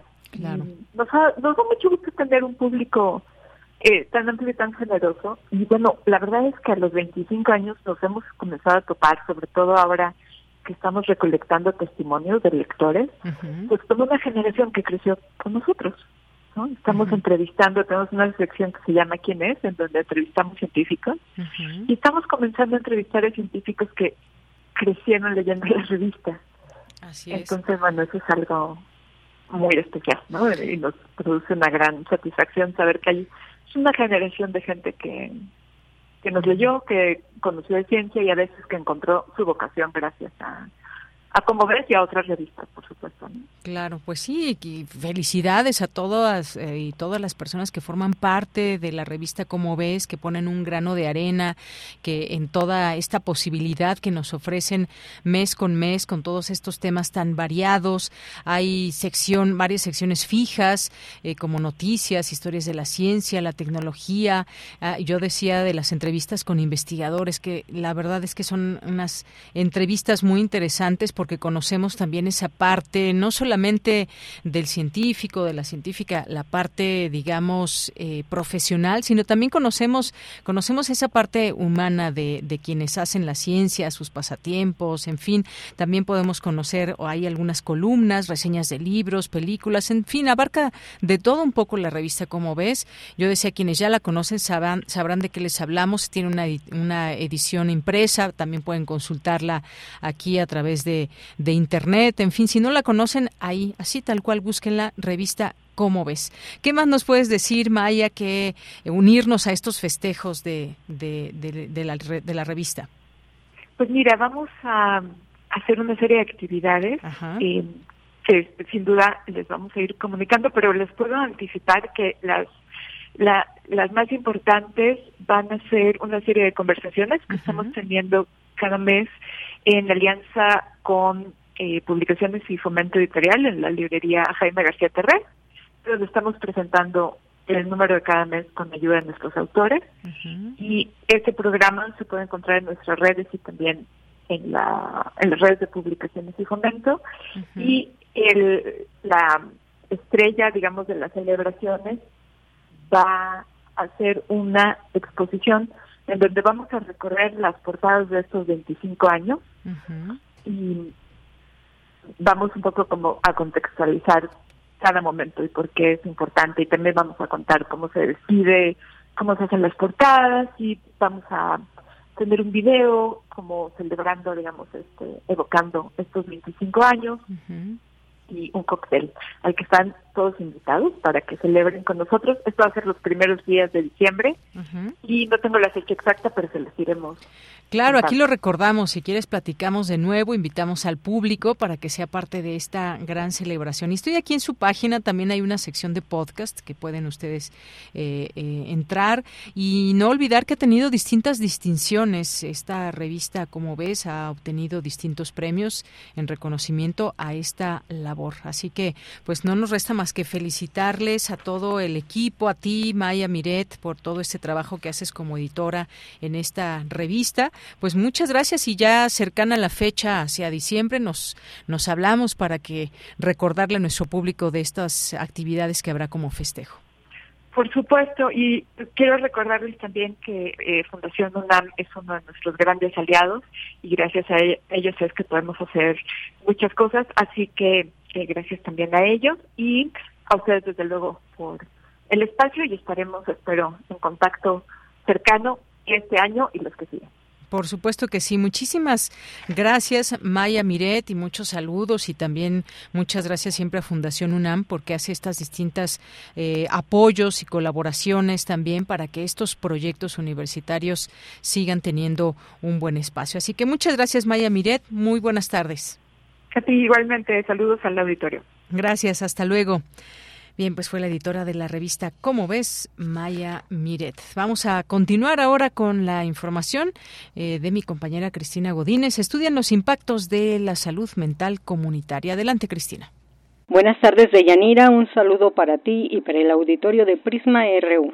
Con el propósito de reflexionar sobre la salud mental desde una perspectiva interdisciplinaria, esto es, abordar su dimensión comunitaria, sus afectaciones y sus procesos metodológicos de intervención social en el contexto de la emergencia por la COVID-19, la Escuela Nacional de Trabajo Social organizó el primer seminario permanente Emergencia Social Comunitaria y en esta ocasión contó con la participación de María Elena Medina Mora, directora de la Facultad de Psicología quien abordó el tema desde dos aspectos, cómo llevar la salud a la comunidad y cómo reintegrar a los enfermos en la sociedad. Para hacer posible esta atención comunitaria, ¿qué cambios de conceptos tenemos que ver?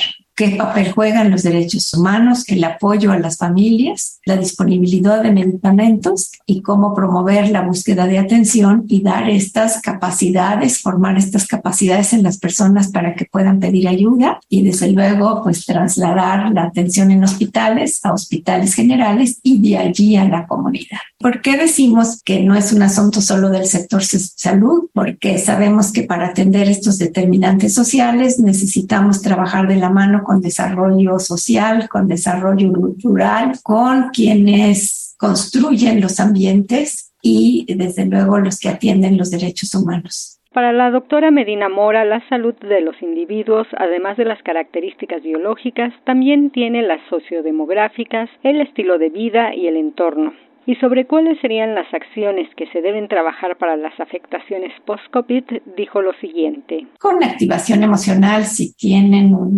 síntomas de depresión, el manejo del estrés, la atención plena, que es uno de los mecanismos más efectivos para manejar la ansiedad, es decir, qué es lo que nosotros vemos, que la ansiedad es lo que más ha crecido en hombres y mujeres que en algunos estudios llega hasta el 50% de la población y que las personas por este primero estrés crónico y después la ansiedad no pueden hacer sus actividades diarias de una manera adecuada. Y cuando nosotros les enseñamos a cómo poner atención en algún objeto, es decir, cómo puedo tener esta atención plena, se va controlando la ansiedad y, la persona puede entonces poder trabajar de otra manera. Desde luego ayudar a las personas con duelos, ¿no?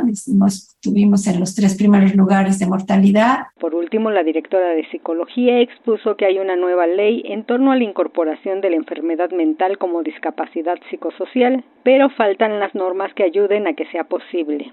Deyanira, este es mi reporte. Buenas tardes. Gracias, Cristina. Muy buenas tardes. Y nos vamos ahora a la información internacional a través de Radio Francia. Tu opinión es muy importante. Escríbenos al correo electrónico prisma.radiounam@gmail.com.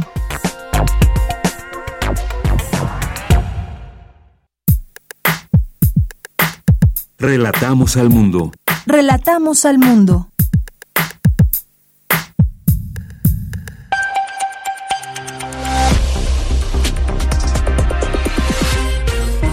Bienvenidos al flash informativo de Radio Francia Internacional. Hoy es martes 13 de junio. En los controles técnicos nos acompaña Adrián Turo. Vamos ya con lo más importante de la jornada. Danae Rivadeneira. En Ucrania se eleva a 11 el número de muertos en la ciudad de Krivoy en el centro del país, tras los ataques rusos. Se trata de una respuesta a la contraofensiva ucraniana que pareciera ya estar en marcha. Los enfrentamientos se concentran sobre todo en el sur ucraniano, donde Kiev ataca las primeras posiciones ocupadas por Moscú.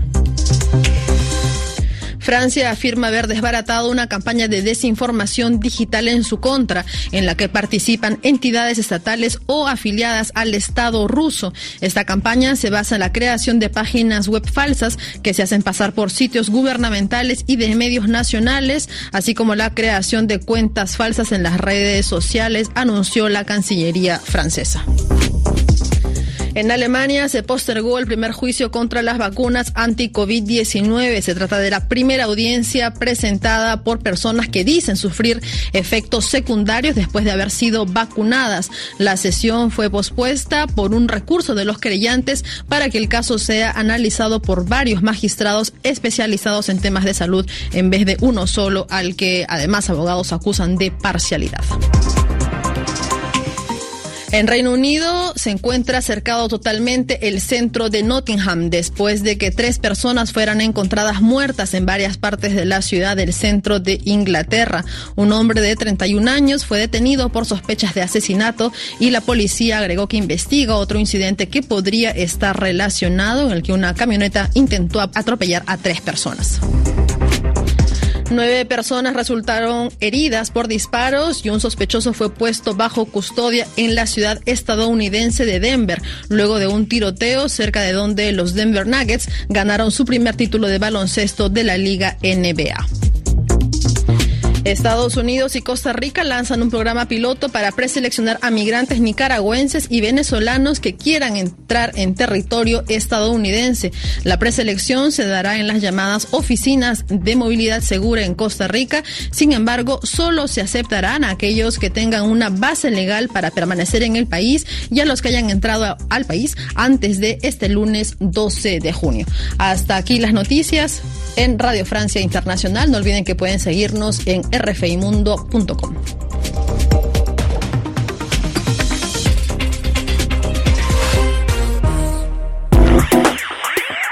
Queremos escuchar tu voz.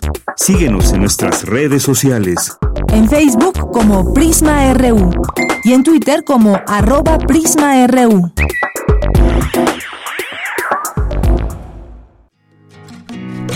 Poeta soy, errando voy, buscando el sonido que dejó tu voz, mi corazón, alcanzando el tuyo es un destino decidido, escúchame. Poetas errantes. Bien, pues efectivamente ya es momento de poetas errantes y estamos aquí con Sergio David que nos acompaña el día de hoy para platicarnos de esta cápsula que se llama Memorias Evasivas. Sergio, ¿cómo estás? Hola, ¿qué tal? Muy bien, muy feliz de estar aquí de nuevo. Qué bueno, Sergio, pues cuéntanos un poco de qué van estas memorias evasivas.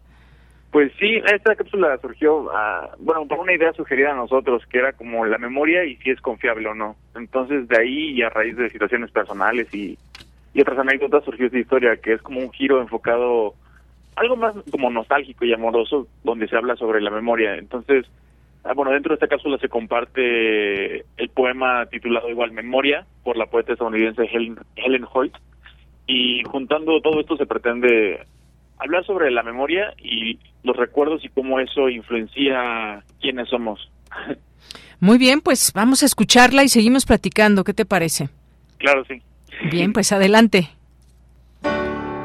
En un pequeño y vivido pueblo, alojado entre montañas, vivía una alfarera llamada Eleonor, adoradora de bugambilias y mesas en las calles.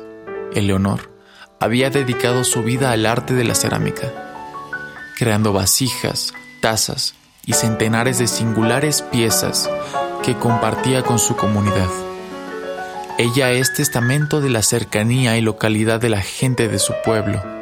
Sin embargo, los años ya habían dejado su marca en ella, dejándola con memorias evasivas y confusiones ocasionales.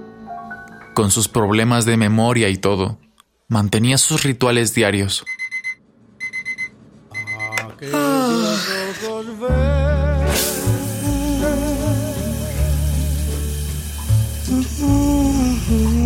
Aunque sea domingo, ella se prepara para ir a dar clase a la escuela de alfarería en el taller que ha mantenido a lo largo de los años.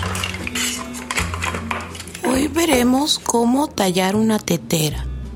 Para que el agua fluya, deben tener cuidado con la forma de la boquilla. Pero esta es la clase de moldeado. Ay, moldeado, sí. Pensé que eso era hasta la próxima semana. Eso nos dijo la semana antepasada. Perdón, no recuerdo nada de eso, Julia. Yo soy Andrea, tía. Eleonor se percataba de que sus memorias eran fugaces. A veces sentía que el tiempo, o inclusive su esencia misma, la evadían. Eran destellos efímeros, como cuando un arco iris te muestra jubiloso todos sus colores, para desvanecerse segundos después con la lluvia que lo acompaña. También, dentro de su rutina, ella siempre abre el mismo cajón desgastado en su taller. Ahí guarda las cartas de su ahora difunto esposo. Ay, Benjamín, hoy ha sido un día difícil. Una chica dijo que era nuestra sobrina Andrea, pero yo la recuerdo más alta, con cabello oscuro y la misma mirada que tú y mi mamá comparten. También me cuesta trabajo recordarte. Puedo recordar nuestro dolor, puedo recordar nuestra risa. Sé que seguramente nos besamos y lloramos y comimos juntos. Recuerdo nuestros lugares y juegos y los planes que teníamos. La pequeña casa y cómo todo quedó en nada. Recuerdo bien, pero no puedo recordar nuestro amor. Hoy no puedo recordar nuestro amor. Ella se emociona con la anticipación de abrir las cartas. Es un peculiar obsequio que Benjamín, el tiempo y su pérdida de memoria le han regalado. Mi flaca, hoy es nuestro aniversario de bodas. Y siento la inmensa gravedad de esta carta como algo que me atrae, me absorbe y me pesa. Porque sé que podría ser la última carta que te escribo. Y quiero que sepas que de ser así, mi amor por ti durará más que yo, así como tus hermosas cerámicas. Mi flaca, por la mañana pesqué como me mirabas. Es cómico, ¿sabes? Porque sé que mientras yo trato de recordar los momentos más bellos que pasamos juntos, tu mente se empeña en olvidarlos. Me pediste que te recordara algunos de aquellos momentos la sensación que tuviste un día al despertar y escucharme tarareando en la ducha, mientras tú abrías los ojos con el sol radiante que acariciaba tu rostro, o la noche cuando nos conocimos y yo no podía dejar de hablar de tus aretes. Sé que el camino puede volverse incierto, que tu memoria te puede mentir y jugar contigo como si fueras una niña perdida en un laberinto, pero yo siempre estaré a tu lado. Lo importante es que recuerdes que la vida así como la memoria es efímera, y la esencia de quién eres y lo que moldeas a tu alrededor es como dejamos nuestras impresiones en el mundo. Con todo mi amor y siempre tuyo, Benjamín. Mi flaca regresó al salón detallado, perdón, moldeado, con un renovado aprecio por la clase y todo lo que la rodea. Tía, ¿estás bien? Sí, todo bien, querida. Mientras Andrea se da la vuelta para ir a su mesa, Eleonor reencontró la mirada de su madre y la mía en el último vistazo de los ojos de Andrea. Y me llenó de tranquilidad saber que tanto tu mirada como mi cerámica no solo habitan en mis recuerdos. Bien, pues ahí está esta cápsula Memorias Evasivas. ¿Qué recordamos? ¿Cómo, cómo recordamos esos momentos, qué sensaciones nos evoca, por ejemplo, un recuerdo y como bien dices en esta cápsula la vida, la memoria que es efímera. Pues muchas gracias, Sergio. Sergio con esto que seguramente pues nos hace un poco reflexionar eh, respecto a la memoria y a la vida. Sí, justamente que a pesar de que a veces nos pueda fallar la memoria, algunos ya sea poco o mucho, pero pues, lo importante es quiénes somos como personas, ¿no? Claro, y cuando ya no estamos, pues qué, impresiones, qué, impresiones dejamos en el mundo, qué impresiones dejamos entre las personas que nos conocieron, que formaron parte de nuestra vida, qué recuerdo dejamos en ellas. Bien, pues muchas gracias, Sergio David, gracias por este, este esfuerzo de poetas errantes que martes a martes nos traen en este espacio. Muchas gracias, Sergio. Sí, no, al contrario. Y quisiera agradecer a, igual a mi compañera Vania que me apoyó con la redacción y a los poetas y también a las voces que me apoyaron para hacer esto de Jimena Gómez Sánchez y Guía, creo yo. Muy bien, pues sí, lo que somos y lo que hacemos es lo que nos define. Muchas gracias, Sergio, te mando un abrazo. Sí, igual también por allá. Hasta luego. Nos vemos. Gracias. Esta es una producción de Poetas Errantes unidos con la poesía y el corazón. Algo en ti me es muy familiar. Hay algo en este encuentro que no quiero olvidar. Poeta soy.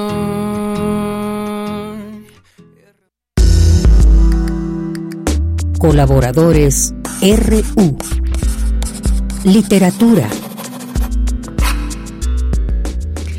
Bien, pues ya estamos aquí en este espacio de literatura. Hoy nos acompaña Gabriela Ardila, quien es licenciada en Letras Modernas, ha colaborado en la revista de la Universidad de México, Cultura Colectiva, FEM Futura, Cuadernos de Escrituras Creativas, Punto de Partida y Punto en Línea.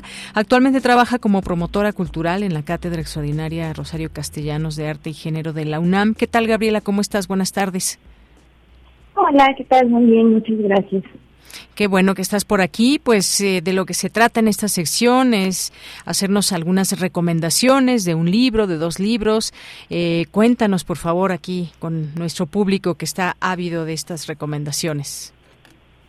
Pues mira, estaba pensando que dado que ninguno de nosotros tiene ganas de salir a caminar con este calor infernal, pensaba recomendarles cómo salir a caminar a partir de la literatura con un libro maravilloso que editó en Ediciones Punto de Partida que se llama Cómo recorrer, cómo recorrer una ciudad sin despertarla, que es de un autora muy joven que se llama Violeta Orozco.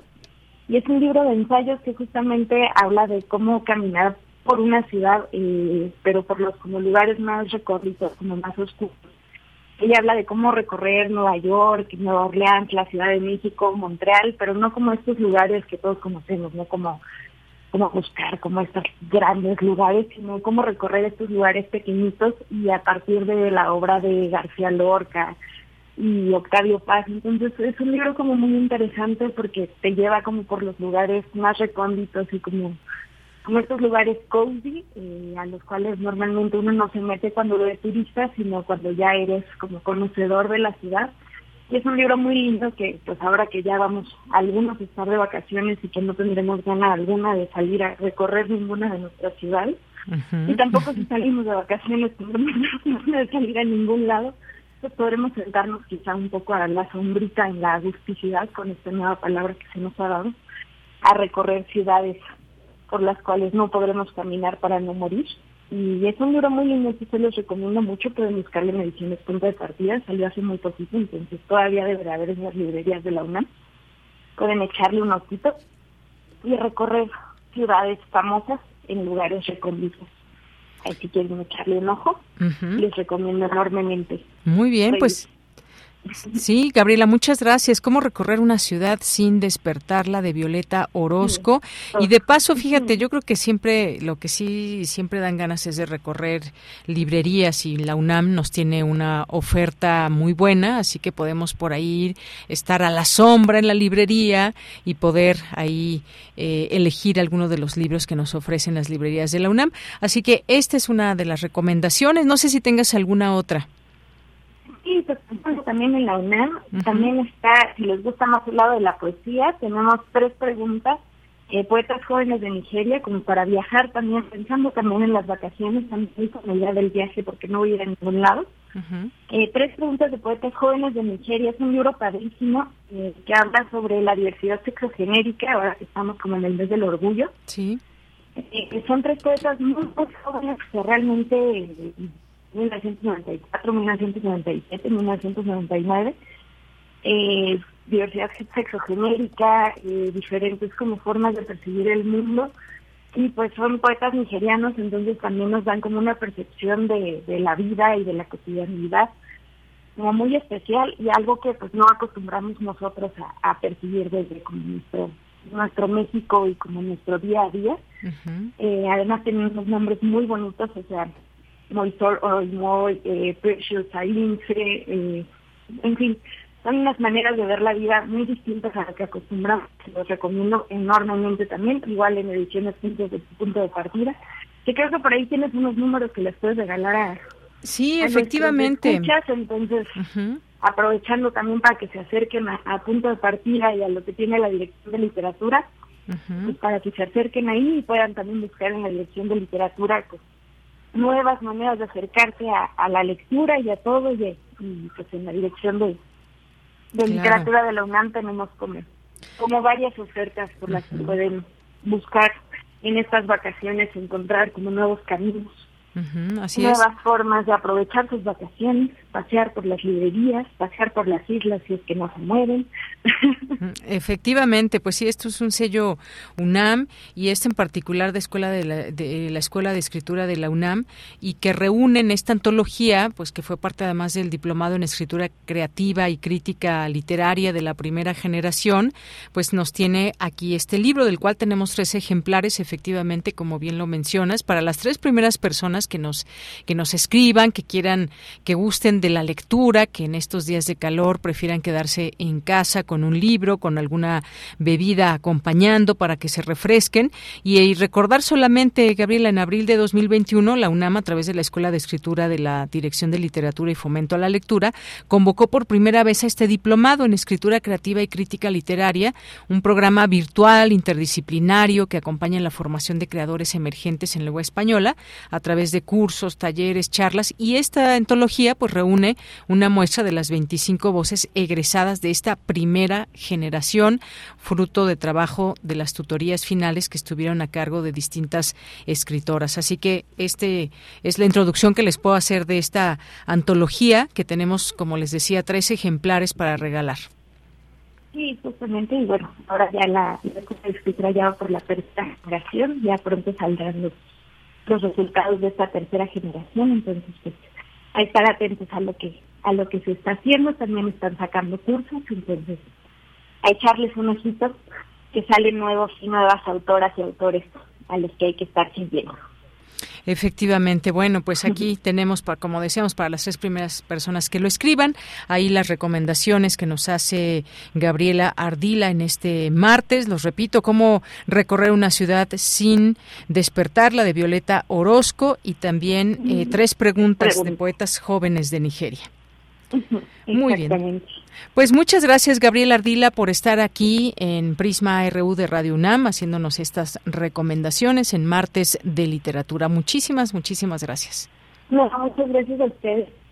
Que estés muy bien, hasta luego.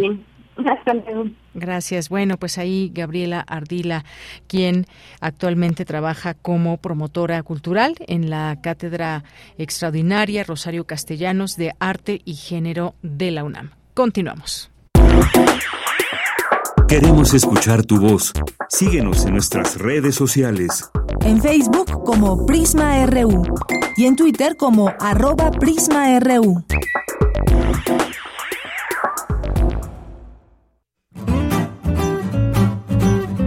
Cultura RU.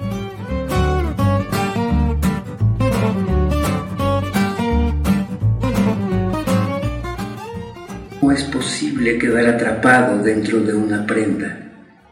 Se dice muy fácilmente, estoy enredado. Verbo activo transitivo viene de entretejer, trenzar, tramar.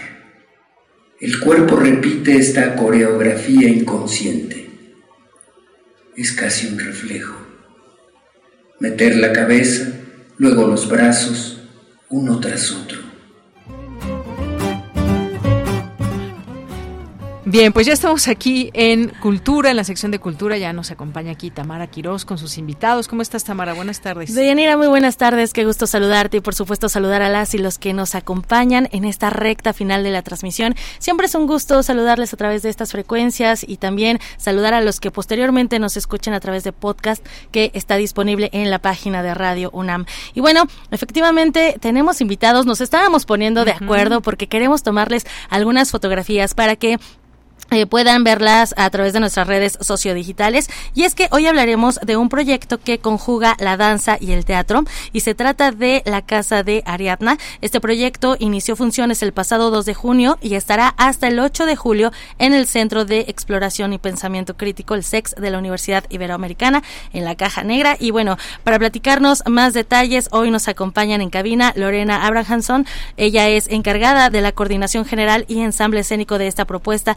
Bienvenida a este espacio radiofónico. Muchísimas gracias, Tamara de Yanira, y muchísimas gracias. desde luego, a quienes nos escuchan. Muy buenas tardes.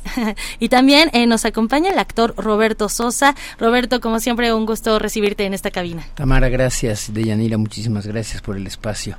Bienvenidos ambos. Eh, y bueno, eh, partiendo de, de esta, eh, vaya, este proyecto, La Casa de Ariadna es un espectáculo de danza que articula tres propuestas, es una trilogía. Lorena, me gustaría que nos platicaras un poco del hilo conductor de, de esta propuesta. Claro que sí, eh, Tamara, muchas gracias. Para hacerlo debo eh, remitirme a los orígenes de este proyecto, eh, que parte de una pieza transitable eh, cuyo creador es Juan Carlos Enríquez. Y esta pieza transitable es un laberinto traslúcido de 100 metros cuadrados que surgió en el momento más duro del confinamiento pandémico. Entonces es un laberinto que tiene dos entradas diferentes, solo para dos personas al mismo tiempo. Entonces cada una transitaba su propio camino mientras veía el camino de la otra persona y al final se encontraban en un punto frente a frente, solo separadas, separados por una membrana plástica, un playo, eh, a través del cual se podía sentir la temperatura de la otra persona y eh, el tacto en alguna medida. Y bueno, esto en un momento donde no nos podíamos ya, no digamos tocar, ni siquiera ver. Eh, en fin, ya pasamos por ahí.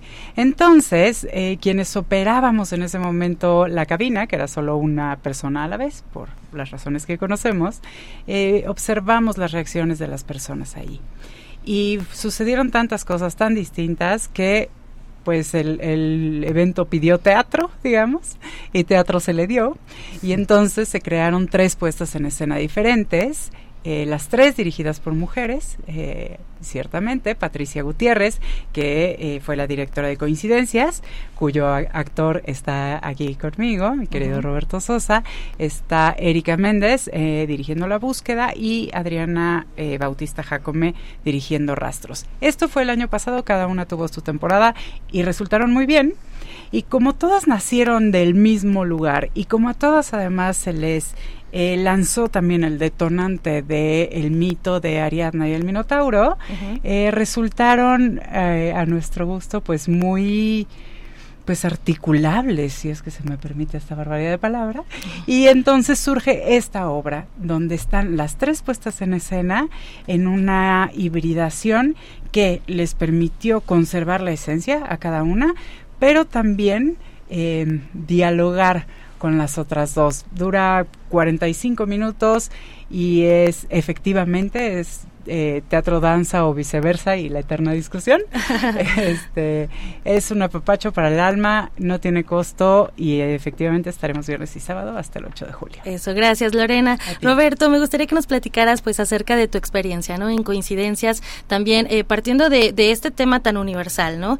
Que vaya, este metro y medio que además era la llamada aquí en México sana distancia.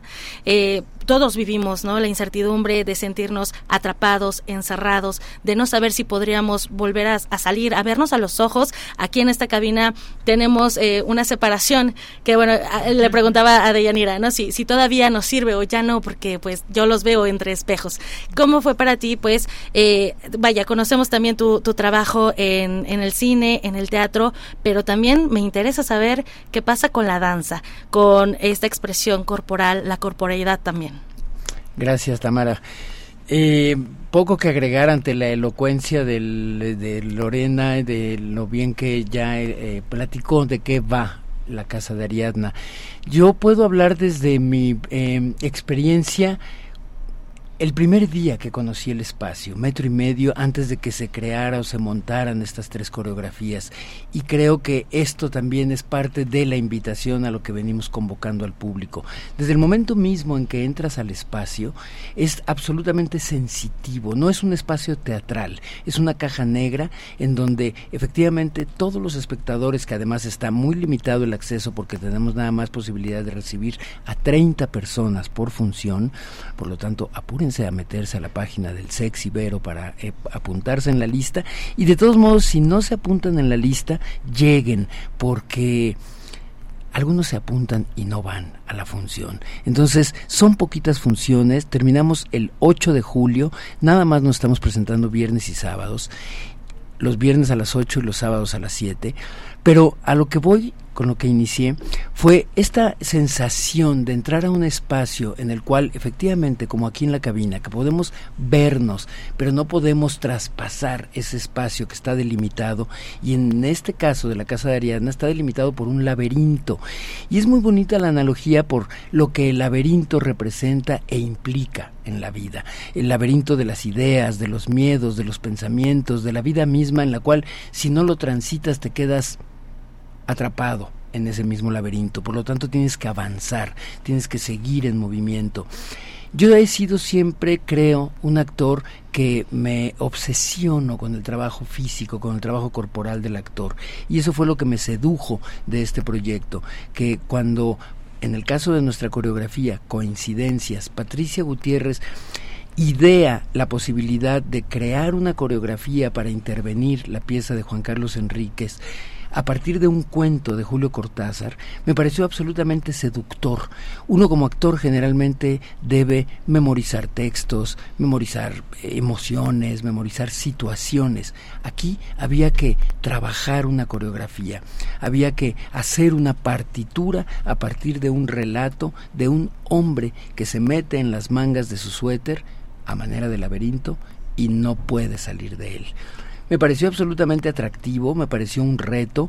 Y el año pasado que lo hicimos eh, fue una experiencia muy agradable por la respuesta del, del público, cosa que ha seguido ocurriendo en estas dos semanas que llevamos presentándolo, en donde el espectáculo, el trabajo no termina y no concluye sino hasta que el espectador mismo se encarga de concluirlo con su propia experiencia a partir de lo que ve.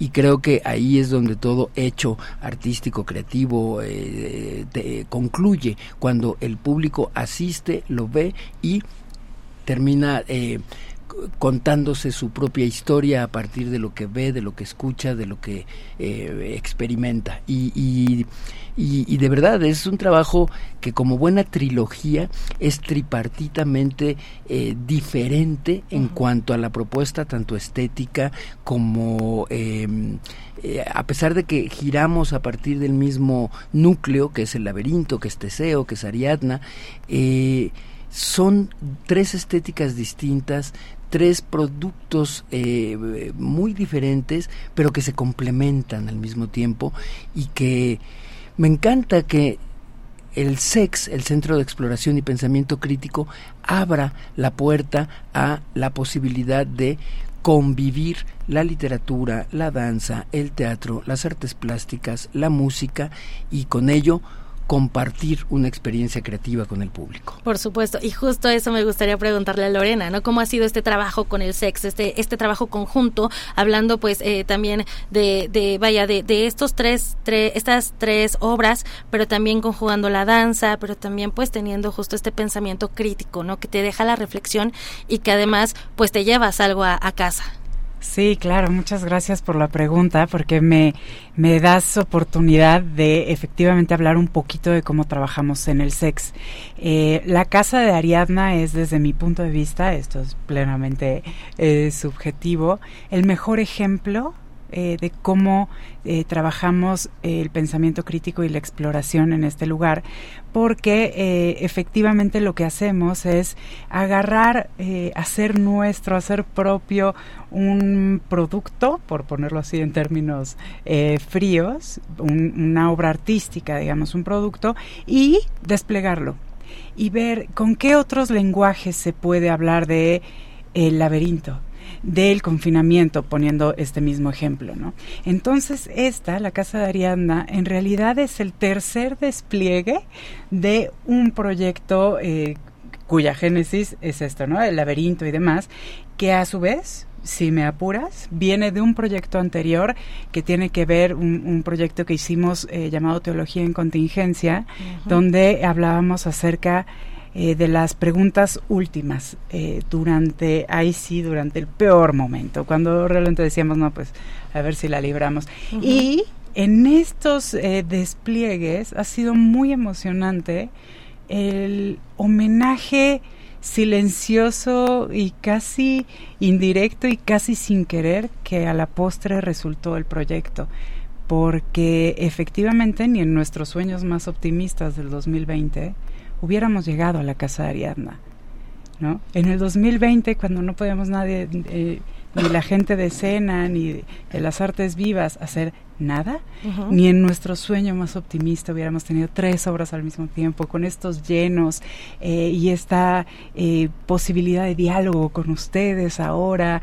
de verdad es un triunfo. Y como buen triunfo, pues un poco lo, lo hemos brindado, pues primero a quienes no, a quienes no están aquí, a quienes no lo lograron, y después a festejar eh, de una manera muy respetuosa, muy humilde y eh, muy cariñosa a quienes sí y sobre todo apapachar a pues, quienes sí, pero perdieron a gente muy amada.